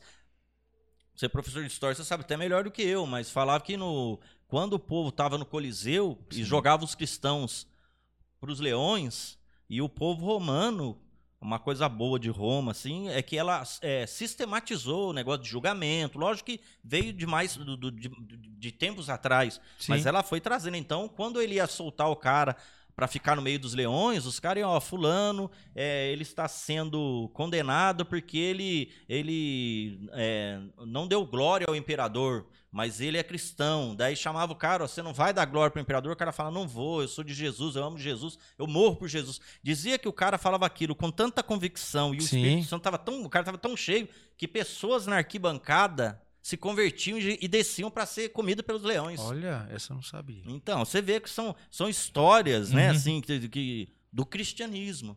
Mas o que, o que eu quero dizer com isso? É porque as pessoas tinham convicção de Sim, vida na, na conversão dela. Hoje, nós, começar de mim, Uhum. a gente é muito, sabe, é, a gente não tem pensamento firme. Gente, Então, né?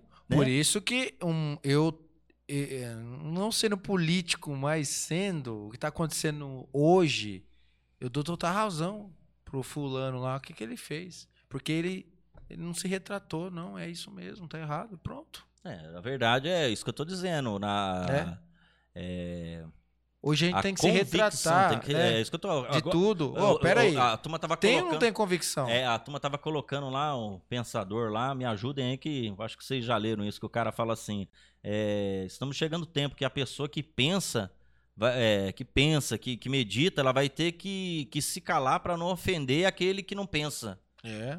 né? Por quê? Porque a gente fala qualquer coisa, né? Ah, o que a gente pensa, o que a gente medita, eu acho que todo mundo tem, é, é isso que é interessante. É, t- ah, todo mundo tem liberdade desde que você pense igual a mim, isso não é liberdade, isso é, É. imposição. Não, é outra coisa. É... O que, que eu ia falar aqui? Que é, a gente.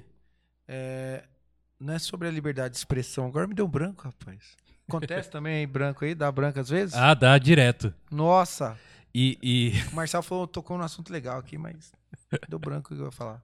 Não, mas é, é- então, só para ver se você lembra, até a hora de se lembrar. Ó, mas é, eu acredito que, assim, eu tô falando de pensamento, coisa que eu concordo, né? É, eu, eu vi uma entrevista do Bolsonaro hum, e na época eu lembro que os repórteres todo atrás dele, porque ele sempre foi polêmico, né, cara? Ele sempre batia na cara dos caras, ele sempre dava aquela resposta atravessada.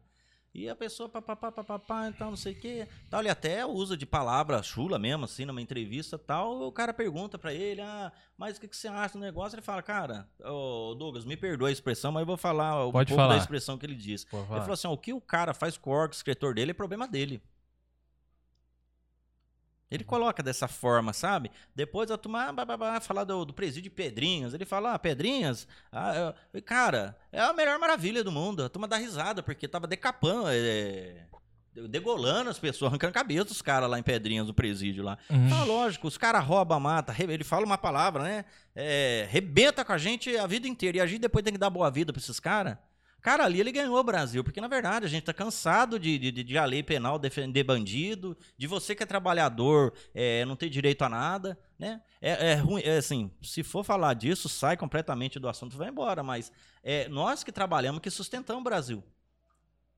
O povo que, que muitas vezes, exemplo, sem terra, sem não sei o que, que não faz nada, só quer mamar na cesta do governo, quem sustenta o governo é o meu imposto. Eu tenho dificuldade de sustentar o meu filho, muitas vezes, de colocar ele numa boa escola, alguma coisa, daí eu vou sustentar a cara que não quer trabalhar. Esse que, sabe, que é, o- que é, que é a grande questão que a gente precisa debater como sociedade. Meu amigo, você quer crescer, o, o- o país, a única coisa que ele tem que ter é dar condição de você estudar, de crescer e desenvolver. A política do Brasil, da sociedade, precisa ser uma política que beneficia quem quer trabalhar, quem quer construir sua vida, ter dinheiro. Agora, beneficia ladrão, assassino, pobre, corrupto, e você que trabalha não tem direito a nada, peraí, né, gente? Não- Sabe, se você for analisar friamente, sendo radical como muita gente é, a gente é escravo. É. A gente é escravo. Você colocar radicalmente o pensamento, é verdade, você é escravo, porque você trabalha e você paga imposto para sustentar a cara que não quer trabalhar. Isso não é escravidão? é. Dentro, dentro disso tudo, Dani, é, sobrou aqui uma pra você aqui. Ai, Jesus. O Robson Gessé, ele falou assim, Daniel, gostaria de saber sobre o protecionismo não político, não econômico, mas sim pessoal. O que, que, que você entende como isso aí? Ah, o Robson. Fala aí, Rob. O Rob trabalha com nós lá na Embraer. Ah, é? É, Então nosso tá bom. colega. É que ele tá falando, é, então, ele na, ou a gente já discutiu isso lá na fábrica. É, eu, sobre eu o entendi que é, né? Você entendeu que aí foi É, pessoal, Foi né? pessoal. Aí, Não. já, aí é uma ferida que já estava feita, Não, já não, não, causou agora. Não, o, o, o Robson é gente boa. É, então, é uma coisa difícil de falar, porque tá falando de politicagem. É, de politicagem É, dentro politicagem dentro de empresa é complicado, né?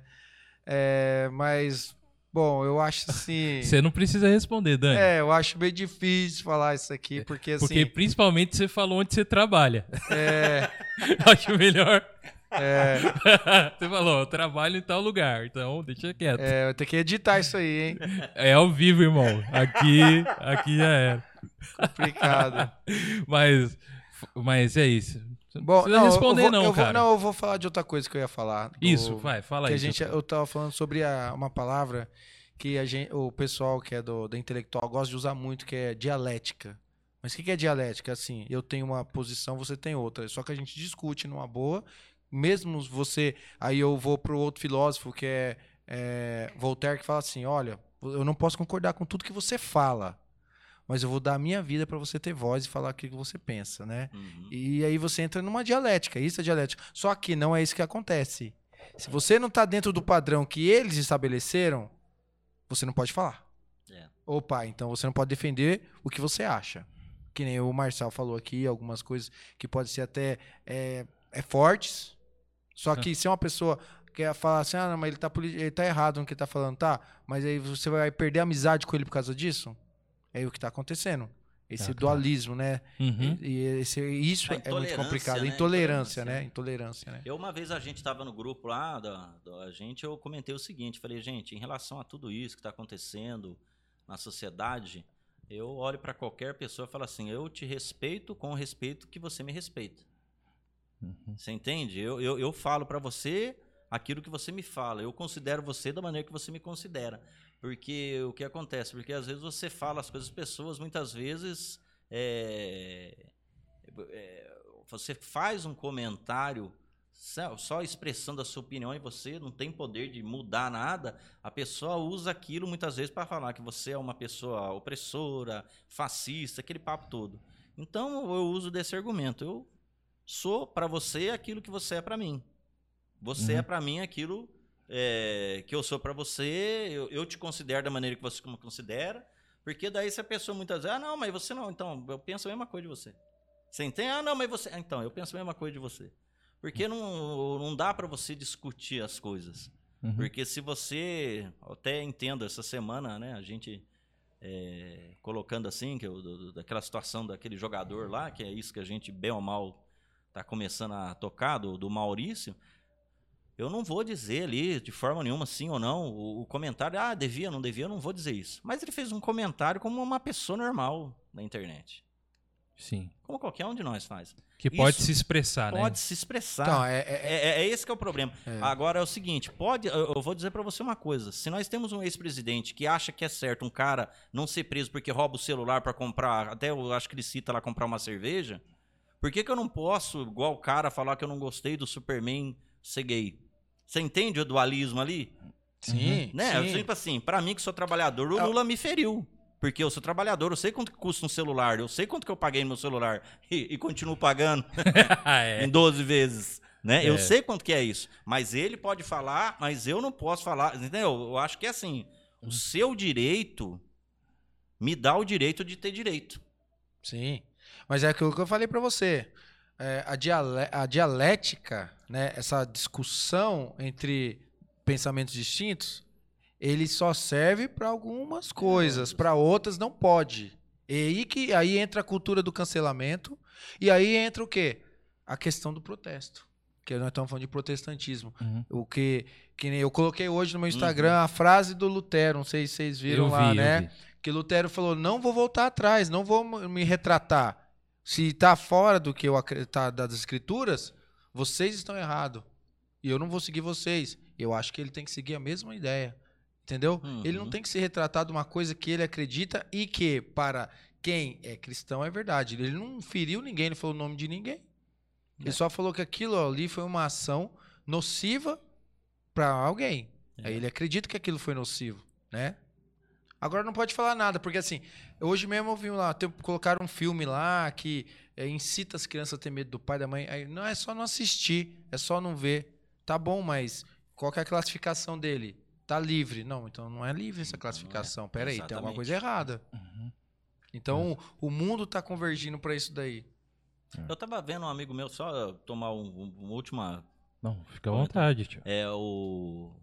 Um amigo meu ele disse o seguinte: que, que ele acompanha um site lá de, de, de pensadores e tal, né? Esses caras que falam do mundo moderno e tal, não sei o quê.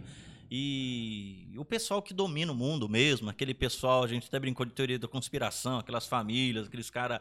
É, família Rockefeller, Sei. aquelas coisas todas, né? Uhum. Fala que esses caras que dominam o mundo mesmo, os caras, os, os metacapitalistas Uhum. e tal, eles falam que tem duas eleições no mundo, na atualidade, que eles estão de olho. A primeira foi dos Estados Unidos agora, com a saída do Trump, Entrou Biden. Joe Biden. E a outra qual que é? Brasil. Brasil, 2022. Porque essas duas eleições que vão ditar mais ou menos a regra de direita, de esquerda, querendo ou não, no mundo. Porque a gente, como brasileiro, a gente daí é uma coisa que já vem de muito tempo atrás, a gente é doutrinado a pensar que nós somos um paísinho de nada.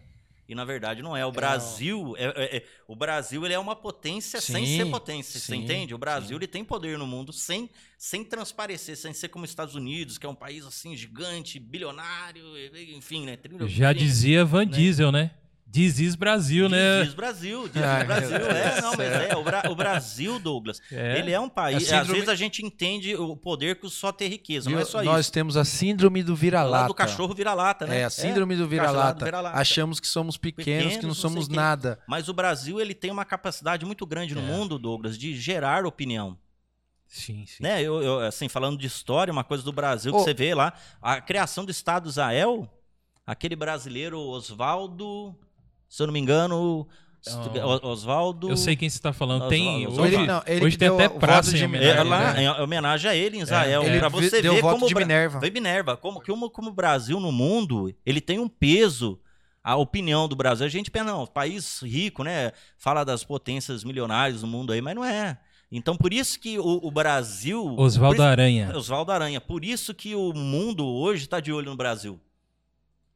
Sim, ó, só ver a Amazônia. Só vendo tudo. Você vê a riqueza do Brasil. É, sim. você vê a, e, e a turma. Minério. Minério. E a turma acha certo o cara lá da. da- eu acho que, o, como eu disse, o Bolsonaro dá muito na cara dos caras, mas é verdade. Falou, meu amigo, vocês estão falando da gente aqui, que tá tendo queimado na Amazônia, mas vocês destruíram a- a- as florestas de vocês, vai falar de nós?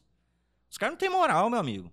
Você entende? Outra coisa, uma política interna de um país. Se a gente não defender o nosso país, ser uma política interna, falar, Olha, amigo, Você sabe o que é, um- é uma coisa que também é incoerente? Você vê todo mundo querendo apontar o dedo pro Brasil, mas é pela importância dele. é exato. Mas ninguém fala de outros países, por exemplo, China, ninguém bota o bedelho lá. Cuba, ninguém bota o bedelho lá. Coreia do Norte piorou. As políticas públicas não falam, falam do Brasil. Por quê? Porque o brasileiro aceita tudo. O brasileiro é um país aberto. O brasileiro mostra tudo que tem. E aí, mostrando tudo que tem, parece até, não sei se vocês sabem, é, tem, tem uma história de um rei da Bíblia, o rei Ezequias. O rei Ezequias ia morrer, aí foi lá o profeta Eliseu, ó, fala, ah, Deus vai te levar, tal. Ele virou, Arruma chorou, casa, chorou. e Deus deu 15 mais 15 15, anos pra ele. Só que é o seguinte, ó, Deus sabe o que faz. Ele- era a hora de Ezequias, ele não quis ir. Nesses 15 anos, o que aconteceu? Do nada veio um, um- veio um- um- uma concentração real lá, um pessoal, uma caravana real da Babilônia. Conhecer Israel. Sabe o que ele fez? Ele só abriu o palácio, aquele palácio suntuante, lindo, maravilhoso. Ele mostrou todas as riquezas de Israel. Ele mostrou para o inimigo. Bonito, o profeta chega, né? Quem que é esse povo aí? Fala, Daí "Ah, um não, povo daí- veio de matar o Babilônia. Aí, né, não passou muito tempo lá na frente. O que A aconteceu? tal da Al-Qaeda. Al- É, ele mostrou de mão beijada tudo que Deus tinha dado pra ele e aconteceu o quê? Babilônia foi tomou tudo aquilo porque, pô, Tanto, nunca viu tanto ouro no lugar. Eu falei, meu, Sim, isso aí vai ser meu um dia. Foi- E acabou sendo. Então o Brasil é meio assim. O Brasil é meio rei Ezequias, mostra tudo que tem pra todo mundo. Vai lá nos Estados Unidos, vê se você sabe que a, a inteligência americana, alguém sabe de alguma coisa? Ninguém sabe o que eles têm. É. Ninguém sabe o que a China tem. Ninguém sabe o que a Coreia do Norte tem. Tem muitos países que ninguém sabe. Rússia. Ninguém sabe o que tem na Rússia. Mas o Brasil, todo mundo sabe o que tem aqui no Brasil. Exato, cara. Interessante. E aí, o mundo fica de olho mesmo. Ficar de olho. Não adianta. E outra coisa, os mais radicais, isso daí já virou bem o assunto, mas a própria Amazônia como a água doce do mundo, né? Se for colocar uma porcentagem alta da água doce do mundo, tá aqui na Amazônia, no Brasil. Você É. tá entendendo? Sim. Não tô dizendo, não tô jogando Mad Os Max. lençóis é, freáticos, não né? tô jogando Mad Max no Brasil, não. Mas é- a água é uma das coisas mais importantes que existe. Sim. É que a gente, pode dizer, a gente abre a torneira, sai água, tudo mais. a gente- aqui a gente não dá valor. É. Mas a água, para muito país do mundo, entendeu? É o negócio. Poxa, e a turma vê o Brasil assim, com aquela, aquela abundância, os caras falam, poxa, né? Daí o povo fala, não, aí não presta mesmo, Falando nós de água, pequeno, é. O chinês mais rico do mundo hoje é um que toma, que engarrafa água, tá? Olha aí, Li ontem. É interessante. interessante pra você ver. É, falar pra vocês aqui que o nosso chat o, tá com bastante opiniões. Eu ia pedir até pra vocês depois, em caso de vocês darem uma, uma lida na opinião da galera. Fazer tal. hora extra ainda. depois Fazer uma hora extra, é, isso aí. Não recebe e faz hora extra. Nossa, é pior. Eu pensando agora, é isso mesmo que eu fiz. Fascista. Fascista. Mas o pessoal falando aqui do, daquilo tudo que vocês estão falando aí, né? É, o Guerra dos Reinos fala: estamos em um tempo onde o errado se passa como certo e o certo por errado. Sim, inversão de valores. Inversão de Inversão de valores. Ah, aqui, hoje, hoje, para podermos falar sobre nossos princípios, é um risco de parecer errado. Isso, Tradicionais demais e por sermos diferentes, não somos tolerados. isso. E quem falou isso foi a Ana Júlia, sua aluna, A cara. Ana Júlia é muito, ela tem, ela é muito boa. Ela, ela, Ela, é nossa. extremamente é, inteligente. O pai dela é pastor e professor de teologia, então por isso, né? Por isso, Né, então tá Júlia? sendo. É. é, sabe das coisas. Ela né? Precisava, não precisava fazer isso pra ganhar nota. Ela já tem Já capacidade tem, não sozinha, precisa mais não precisa nada, mais né? nada. É isso aí, Júlia. Já- já tá- Obrigado, obrigado pelas frases, hein, Júlia? A gente tá aprendendo com você também. Com certeza, né? É, aí tem um, dá um abraço aqui pro pessoal que entrou, o Michael Daniel, mandar um abraço também pro, pro Roger que tá colocando bastante coisas aqui, bastante opiniões aqui. É, eu não consigo ler todas, tá, gente? Aqui no momento por, porque temos mais uh, alguns assuntos a, a serem falados, mas agradeço muito por vocês. Não esqueçam de se inscrever no canal, tá? Tem que fazer o jabá, tá? Esse canal, se inscreva no canal, dê o seu like aí e a gente prossegue aqui, tá bom? É, dentro disso tudo que a gente conversou, é, para vocês, dentro das teses, que são 95, é isso, né? São 95 teses. O que, que vocês acham das, da mais importante ali? Se vocês lembram de alguma das teses, né? Porque, e o que, que tem ali? Você você lembra de alguma coisa importante? Então, é, assim, a gente fala muito de Lutero, mas estuda, não estuda tanto sobre as teses dele. Só que o que ele falou lá é a, é a, a fé, né? Uhum.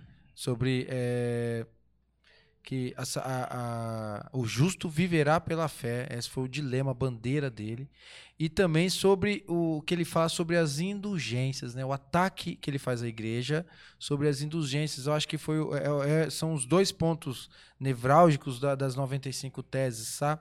Porque muita coisa que ele acreditava ainda estava em, em, é, em harmonia com a igreja católica, né? Uhum. Eu acho que o que pegou foi isso, porque uma vez que você fala assim, olha, você pode falar com Deus diretamente, você não precisa do padre.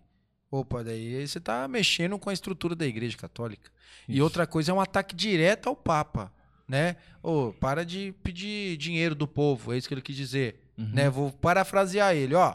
Eu não preciso do, do, pa- do padre, mas para falar com Deus, eu falo diretamente com ele e ele comigo. A minha salvação não é mais por obras, é pela fé, né?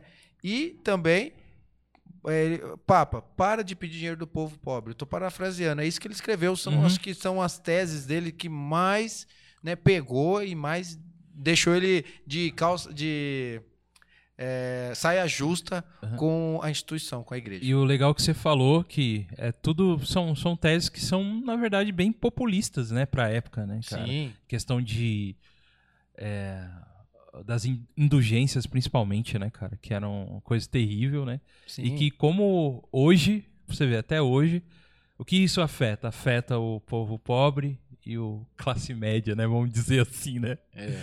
É, afeta tudo.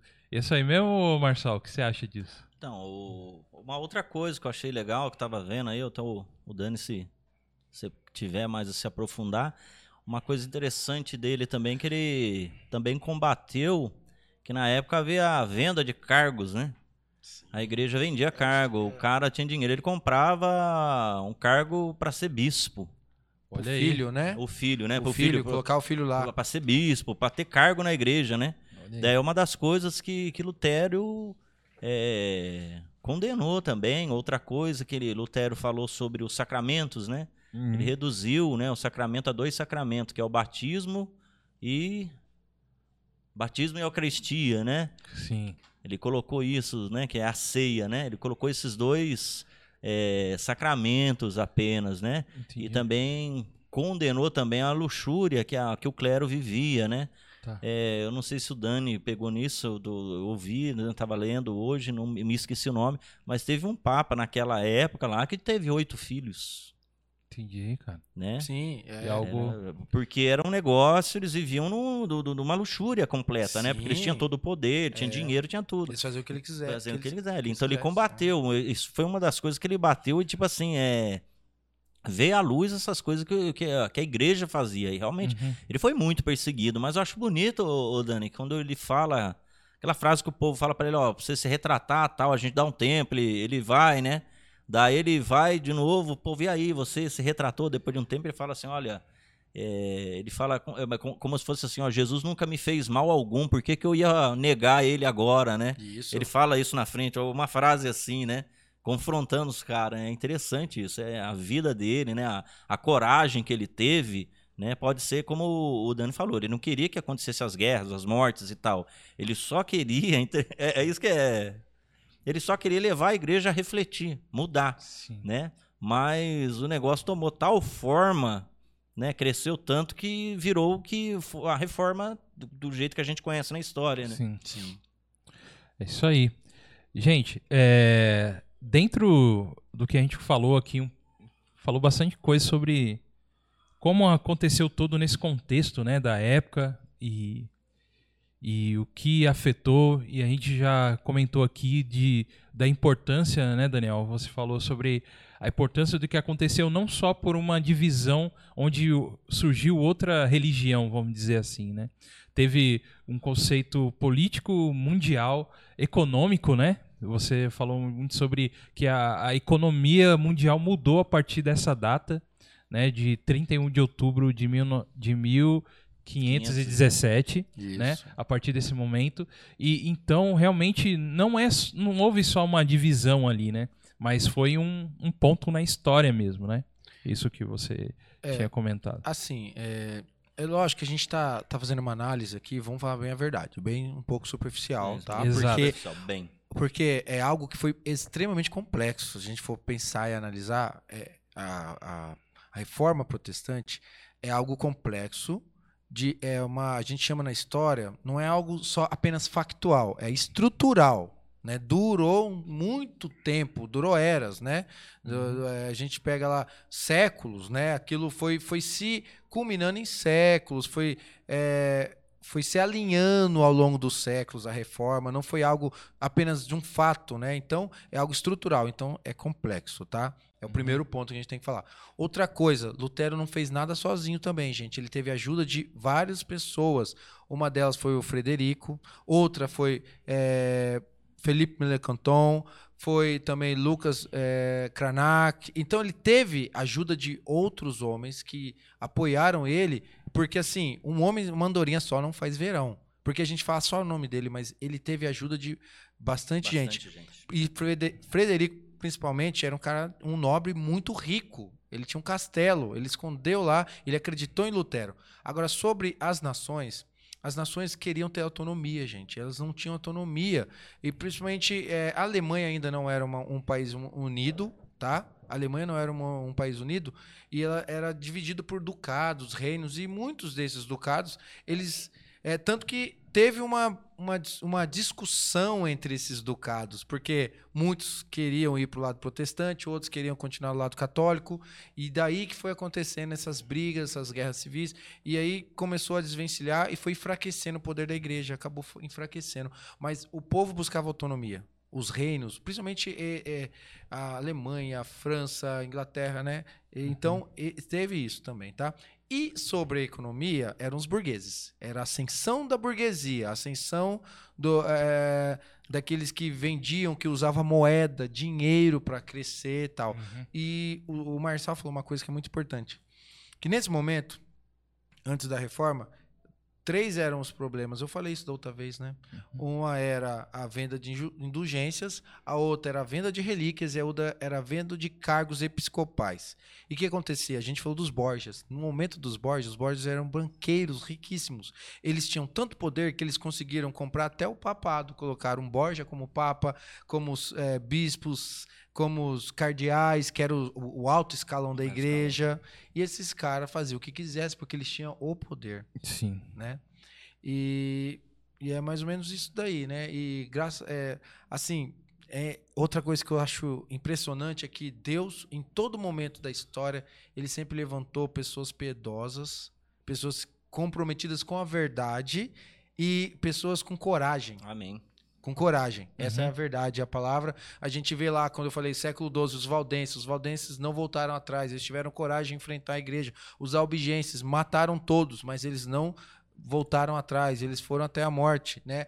Por uma verdade, pela busca da verdade, né? Essa que... É, porque assim, dentro da história, pensando humanamente, cientificamente, fala assim que não existem histórias verdadeiras, né? Mas dentro da fé e daquilo que a gente entende como é, é, é, a fé cristã, existe sim um axioma, que é Jesus. Ele falou: Eu sou o caminho, a verdade e a vida. E conheça a verdade e ela te libertará. João 8,32, né? E essa é a verdade. Esses homens, né, historicamente, buscaram a verdade e buscaram seguir essa verdade. Muitos pagaram com a vida, né?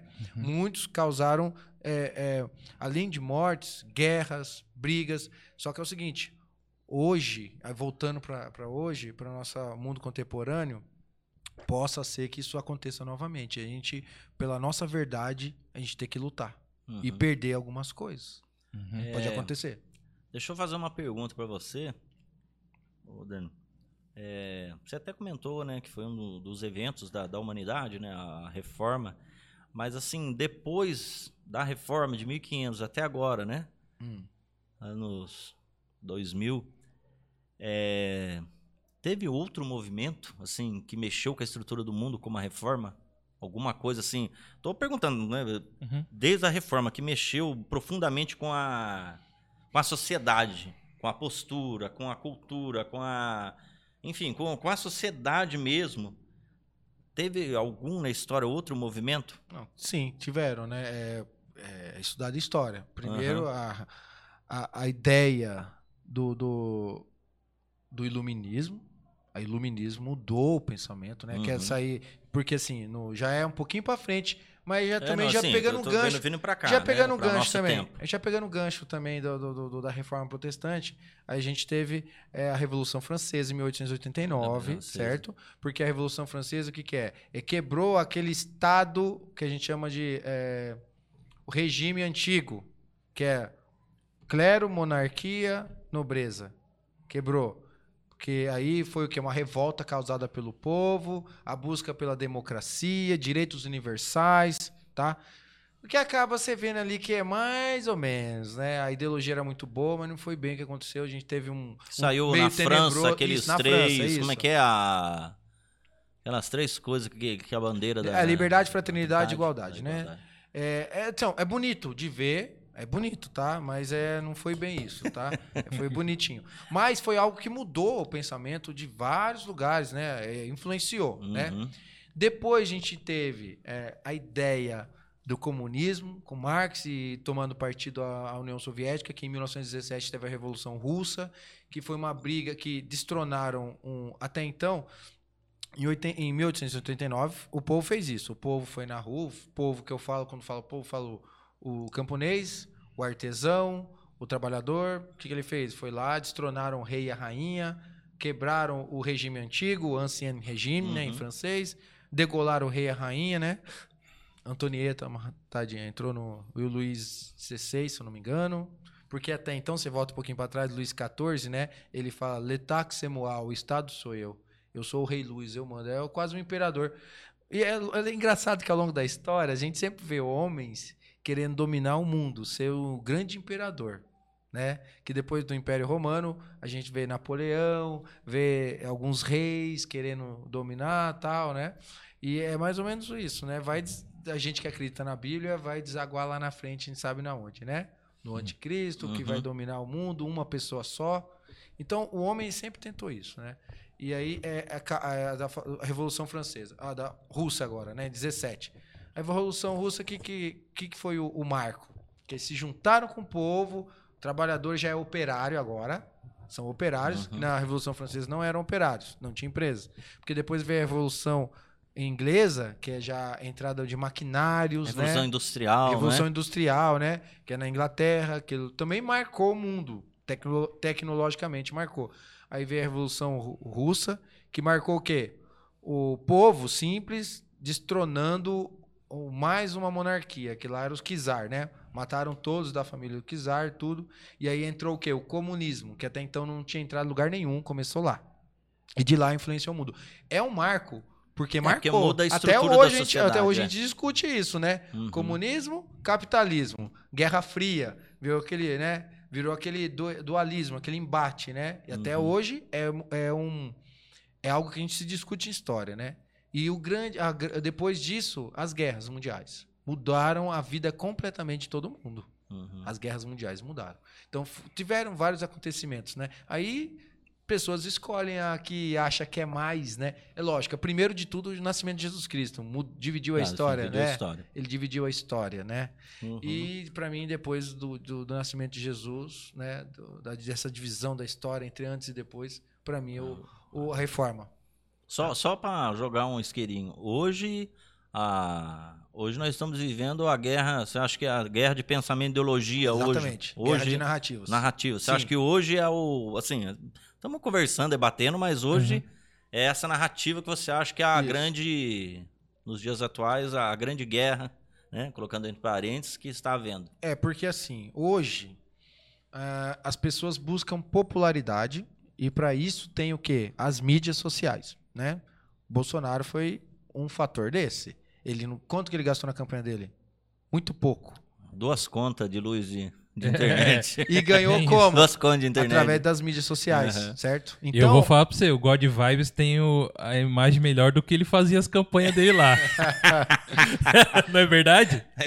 Era, ele fazia o celularzinho. pra presidente. É, vamos, Dani, ó, Dani. ó Vai lá, nossa Dani. imagem é melhor aqui, Dani. É agora o momento. Então, e então essa, essa popularidade através das mídias sociais, né, dá popularidade, dando popularidade, você consegue mexer com o povo, você consegue influenciar, você consegue ganhar dinheiro. Então, aí que entra a narrativa, porque aquilo que você fala influencia um tanto de pessoas, você tem, você angaria grana com aquilo que você fala, com aquilo que você coloca, e aí vem o quê? A cultura do cancelamento, que é o grande problema. Você não pode mais. Tem o politicamente correto. Se você sair da casinha do politicamente correto, você perde tudo que você conseguiu.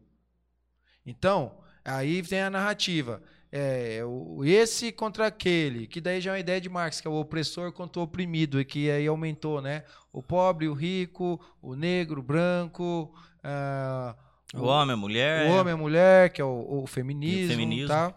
De tudo isso, gente, eu sempre eu sou uma pessoa equilibrada. Eu falo assim, eu estudando história, eu sempre pego o que é bom, o que é ruim, eu ranco, sabe? Algumas coisas eu, eu pego, pô, legal, aconteceu, beleza, tá? É, como cristão, aí eu sigo um outro padrão. Né? Uhum. Como historiador, eu posso seguir um padrão de cientista, estudioso e pegando o que é bom que é- e es- descartando o que é ruim. Mas é, a, a guerra hoje é de falar. As pessoas nem vê o outro, mas ela coloca lá o É, pensamento a, é a dela. guerra do pensamento mesmo, né? Vamos dizer E assim, aí, a- da, da ideia, a né? mídia, Aí a mídia te massacra. E pra mim, eu não tenho problema de falar, o Maurício Souza ele tá sendo massacrado pra mídia pra ser exemplo. Não, é. Estão usando verdade- ele como bode É, expiatório. na verdade, se e fosse colocando colocar, medo nas pessoas. Se fosse Foi falado hoje, não foi?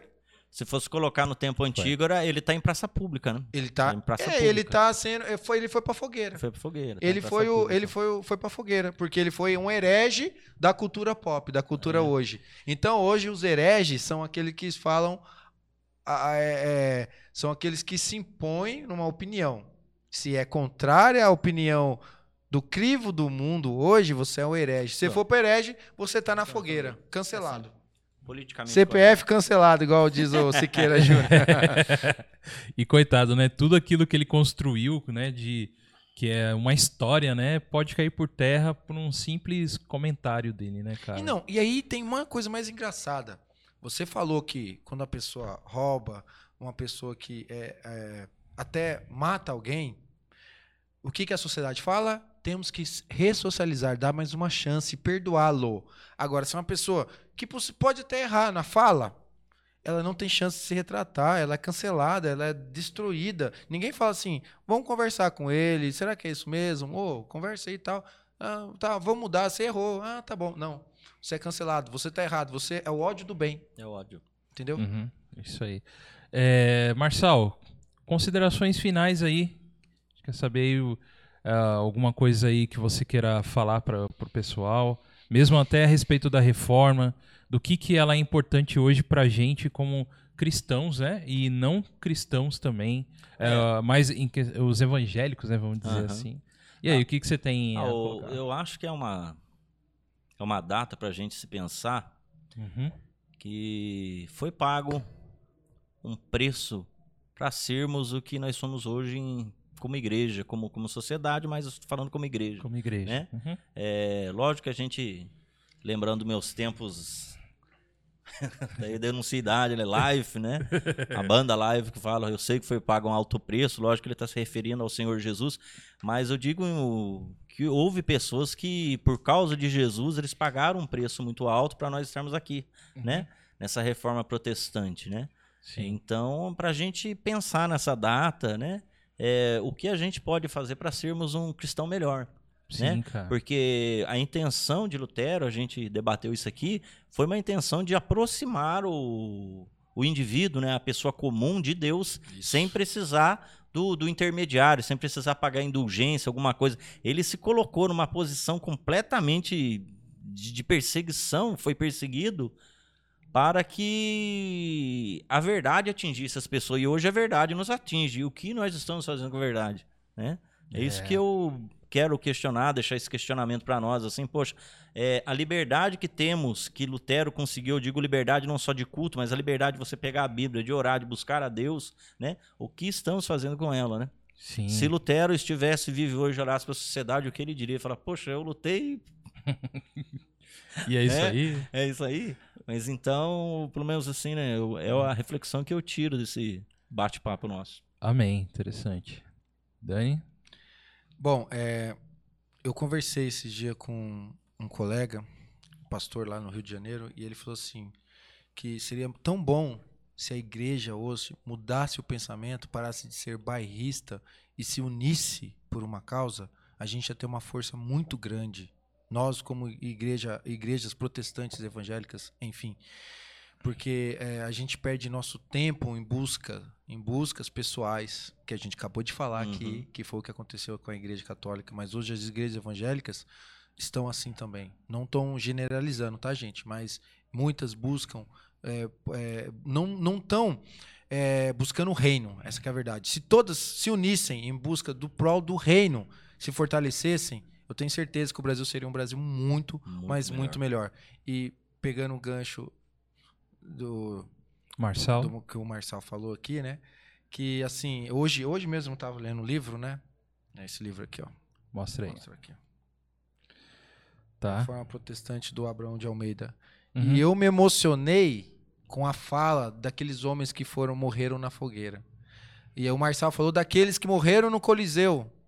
E só fala, só para dar uma só é falando que quando eles iam morrer, eles não corriam do leão, eles se ajoelhavam. Eles aceitavam a morte. Então, é, gente, o que, que a gente está fazendo com o o que a gente tem hoje de graça? essa Uhum. liberdade. A gente não se. Não, a gente. é, ah, não, não pode falar. Ah, não, não pode fazer. Não, gente. Eles morreram, eles deram a vida. Muita gente morreu, mas muita gente entregou a vida para que a gente tivesse essa, esse poder na nossa mão, essa liberdade. É, então a gente tem que saber o que fazer com ela. Que a gente não seja omisso, mas seja corajosos, igual eles foram. Amém. Amém.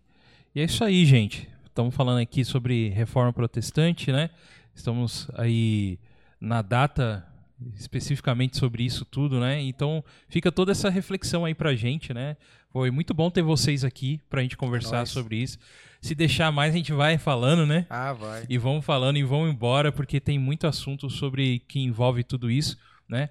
E, e um recado agora para os cristãos, para vocês cristãos que, que são evangélicos e tal, né? Às vezes a gente. eh, nada contra, né? Mas às vezes a gente ah, prepara o nosso filho para ir para a escola pro dia do Halloween, do Halloween, que é uma data ju- justamente igual, né?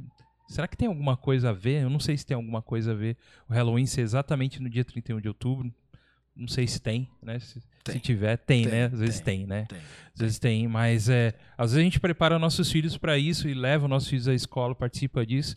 Há um- há um- tem um meu ponto de vista de um lado não tem, não vejo problema, cada um faz o que Dá pra quiser. fazer um podcast disso aí, hein? Dá para fazer, né?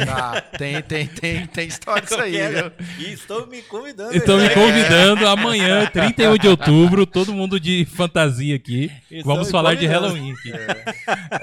falar sobre Halloween tal, mas é, fica uma reflexão pra gente entender melhor quem foram os pais da igreja, né? Como que surgiu a nossa própria religião. A gente sabe que o povo evangélico é um povo que estuda bastante a palavra de Deus até, né?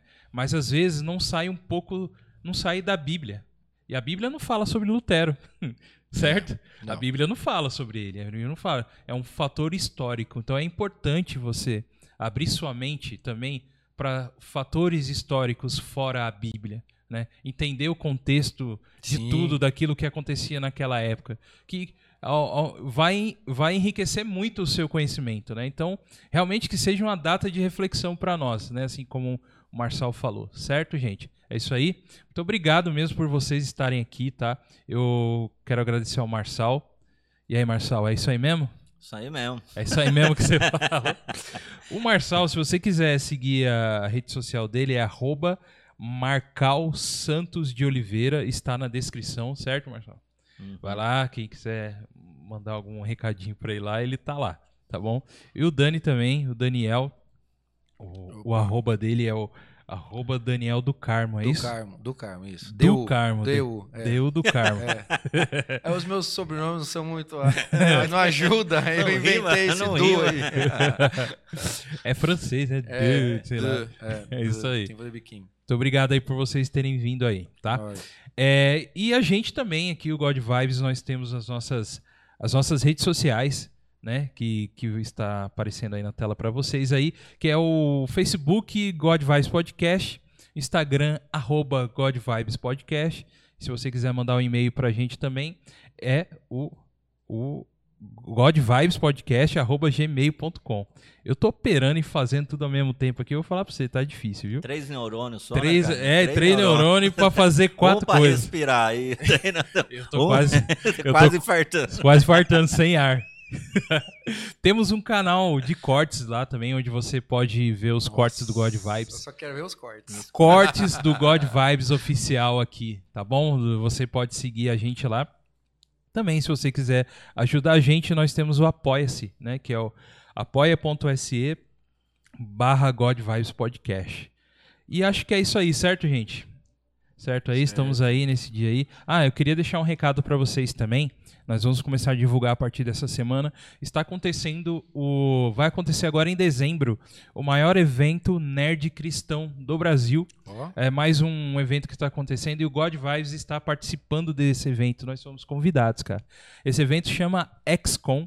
X-com aí você pode procurar e tem e a gente já fez a, esse ano vai ser como o ano passado também foi é, é um evento online tá onde vários é, é, criadores de conteúdo nerd cristão está envolvido lá e nós o God Vibes está lá cara A gente foi convidado Top, por eles, parabéns. fomos enxergados por eles e também estamos participando como o melhor podcast lá. E Oh. provavelmente vai ter alguma votação, alguma coisa lá. A gente foi colocado como o melhor podcast nerd cristão também lá. Então, estamos honrados por isso e isso é por vocês, vocês que seguem a gente, que conhecem o nosso trabalho, né? Muitas coisas legais estão para acontecer aí, muitos eventos, a gente está sendo chamado para outros eventos, então continue acompanhando a gente, seguindo a gente, certo, gente? Certo. É muita gente, eu falo gente toda hora. Tem que parar com isso. e é isso aí. Muito obrigado a todos vocês. Que Deus abençoe aí a, a vida de vocês. Que fique a reflexão sobre a reforma protestante aí, tá bom? E, e esse foi mais um God Podcast. Uma boa tarde e Deus abençoe vocês. Valeu!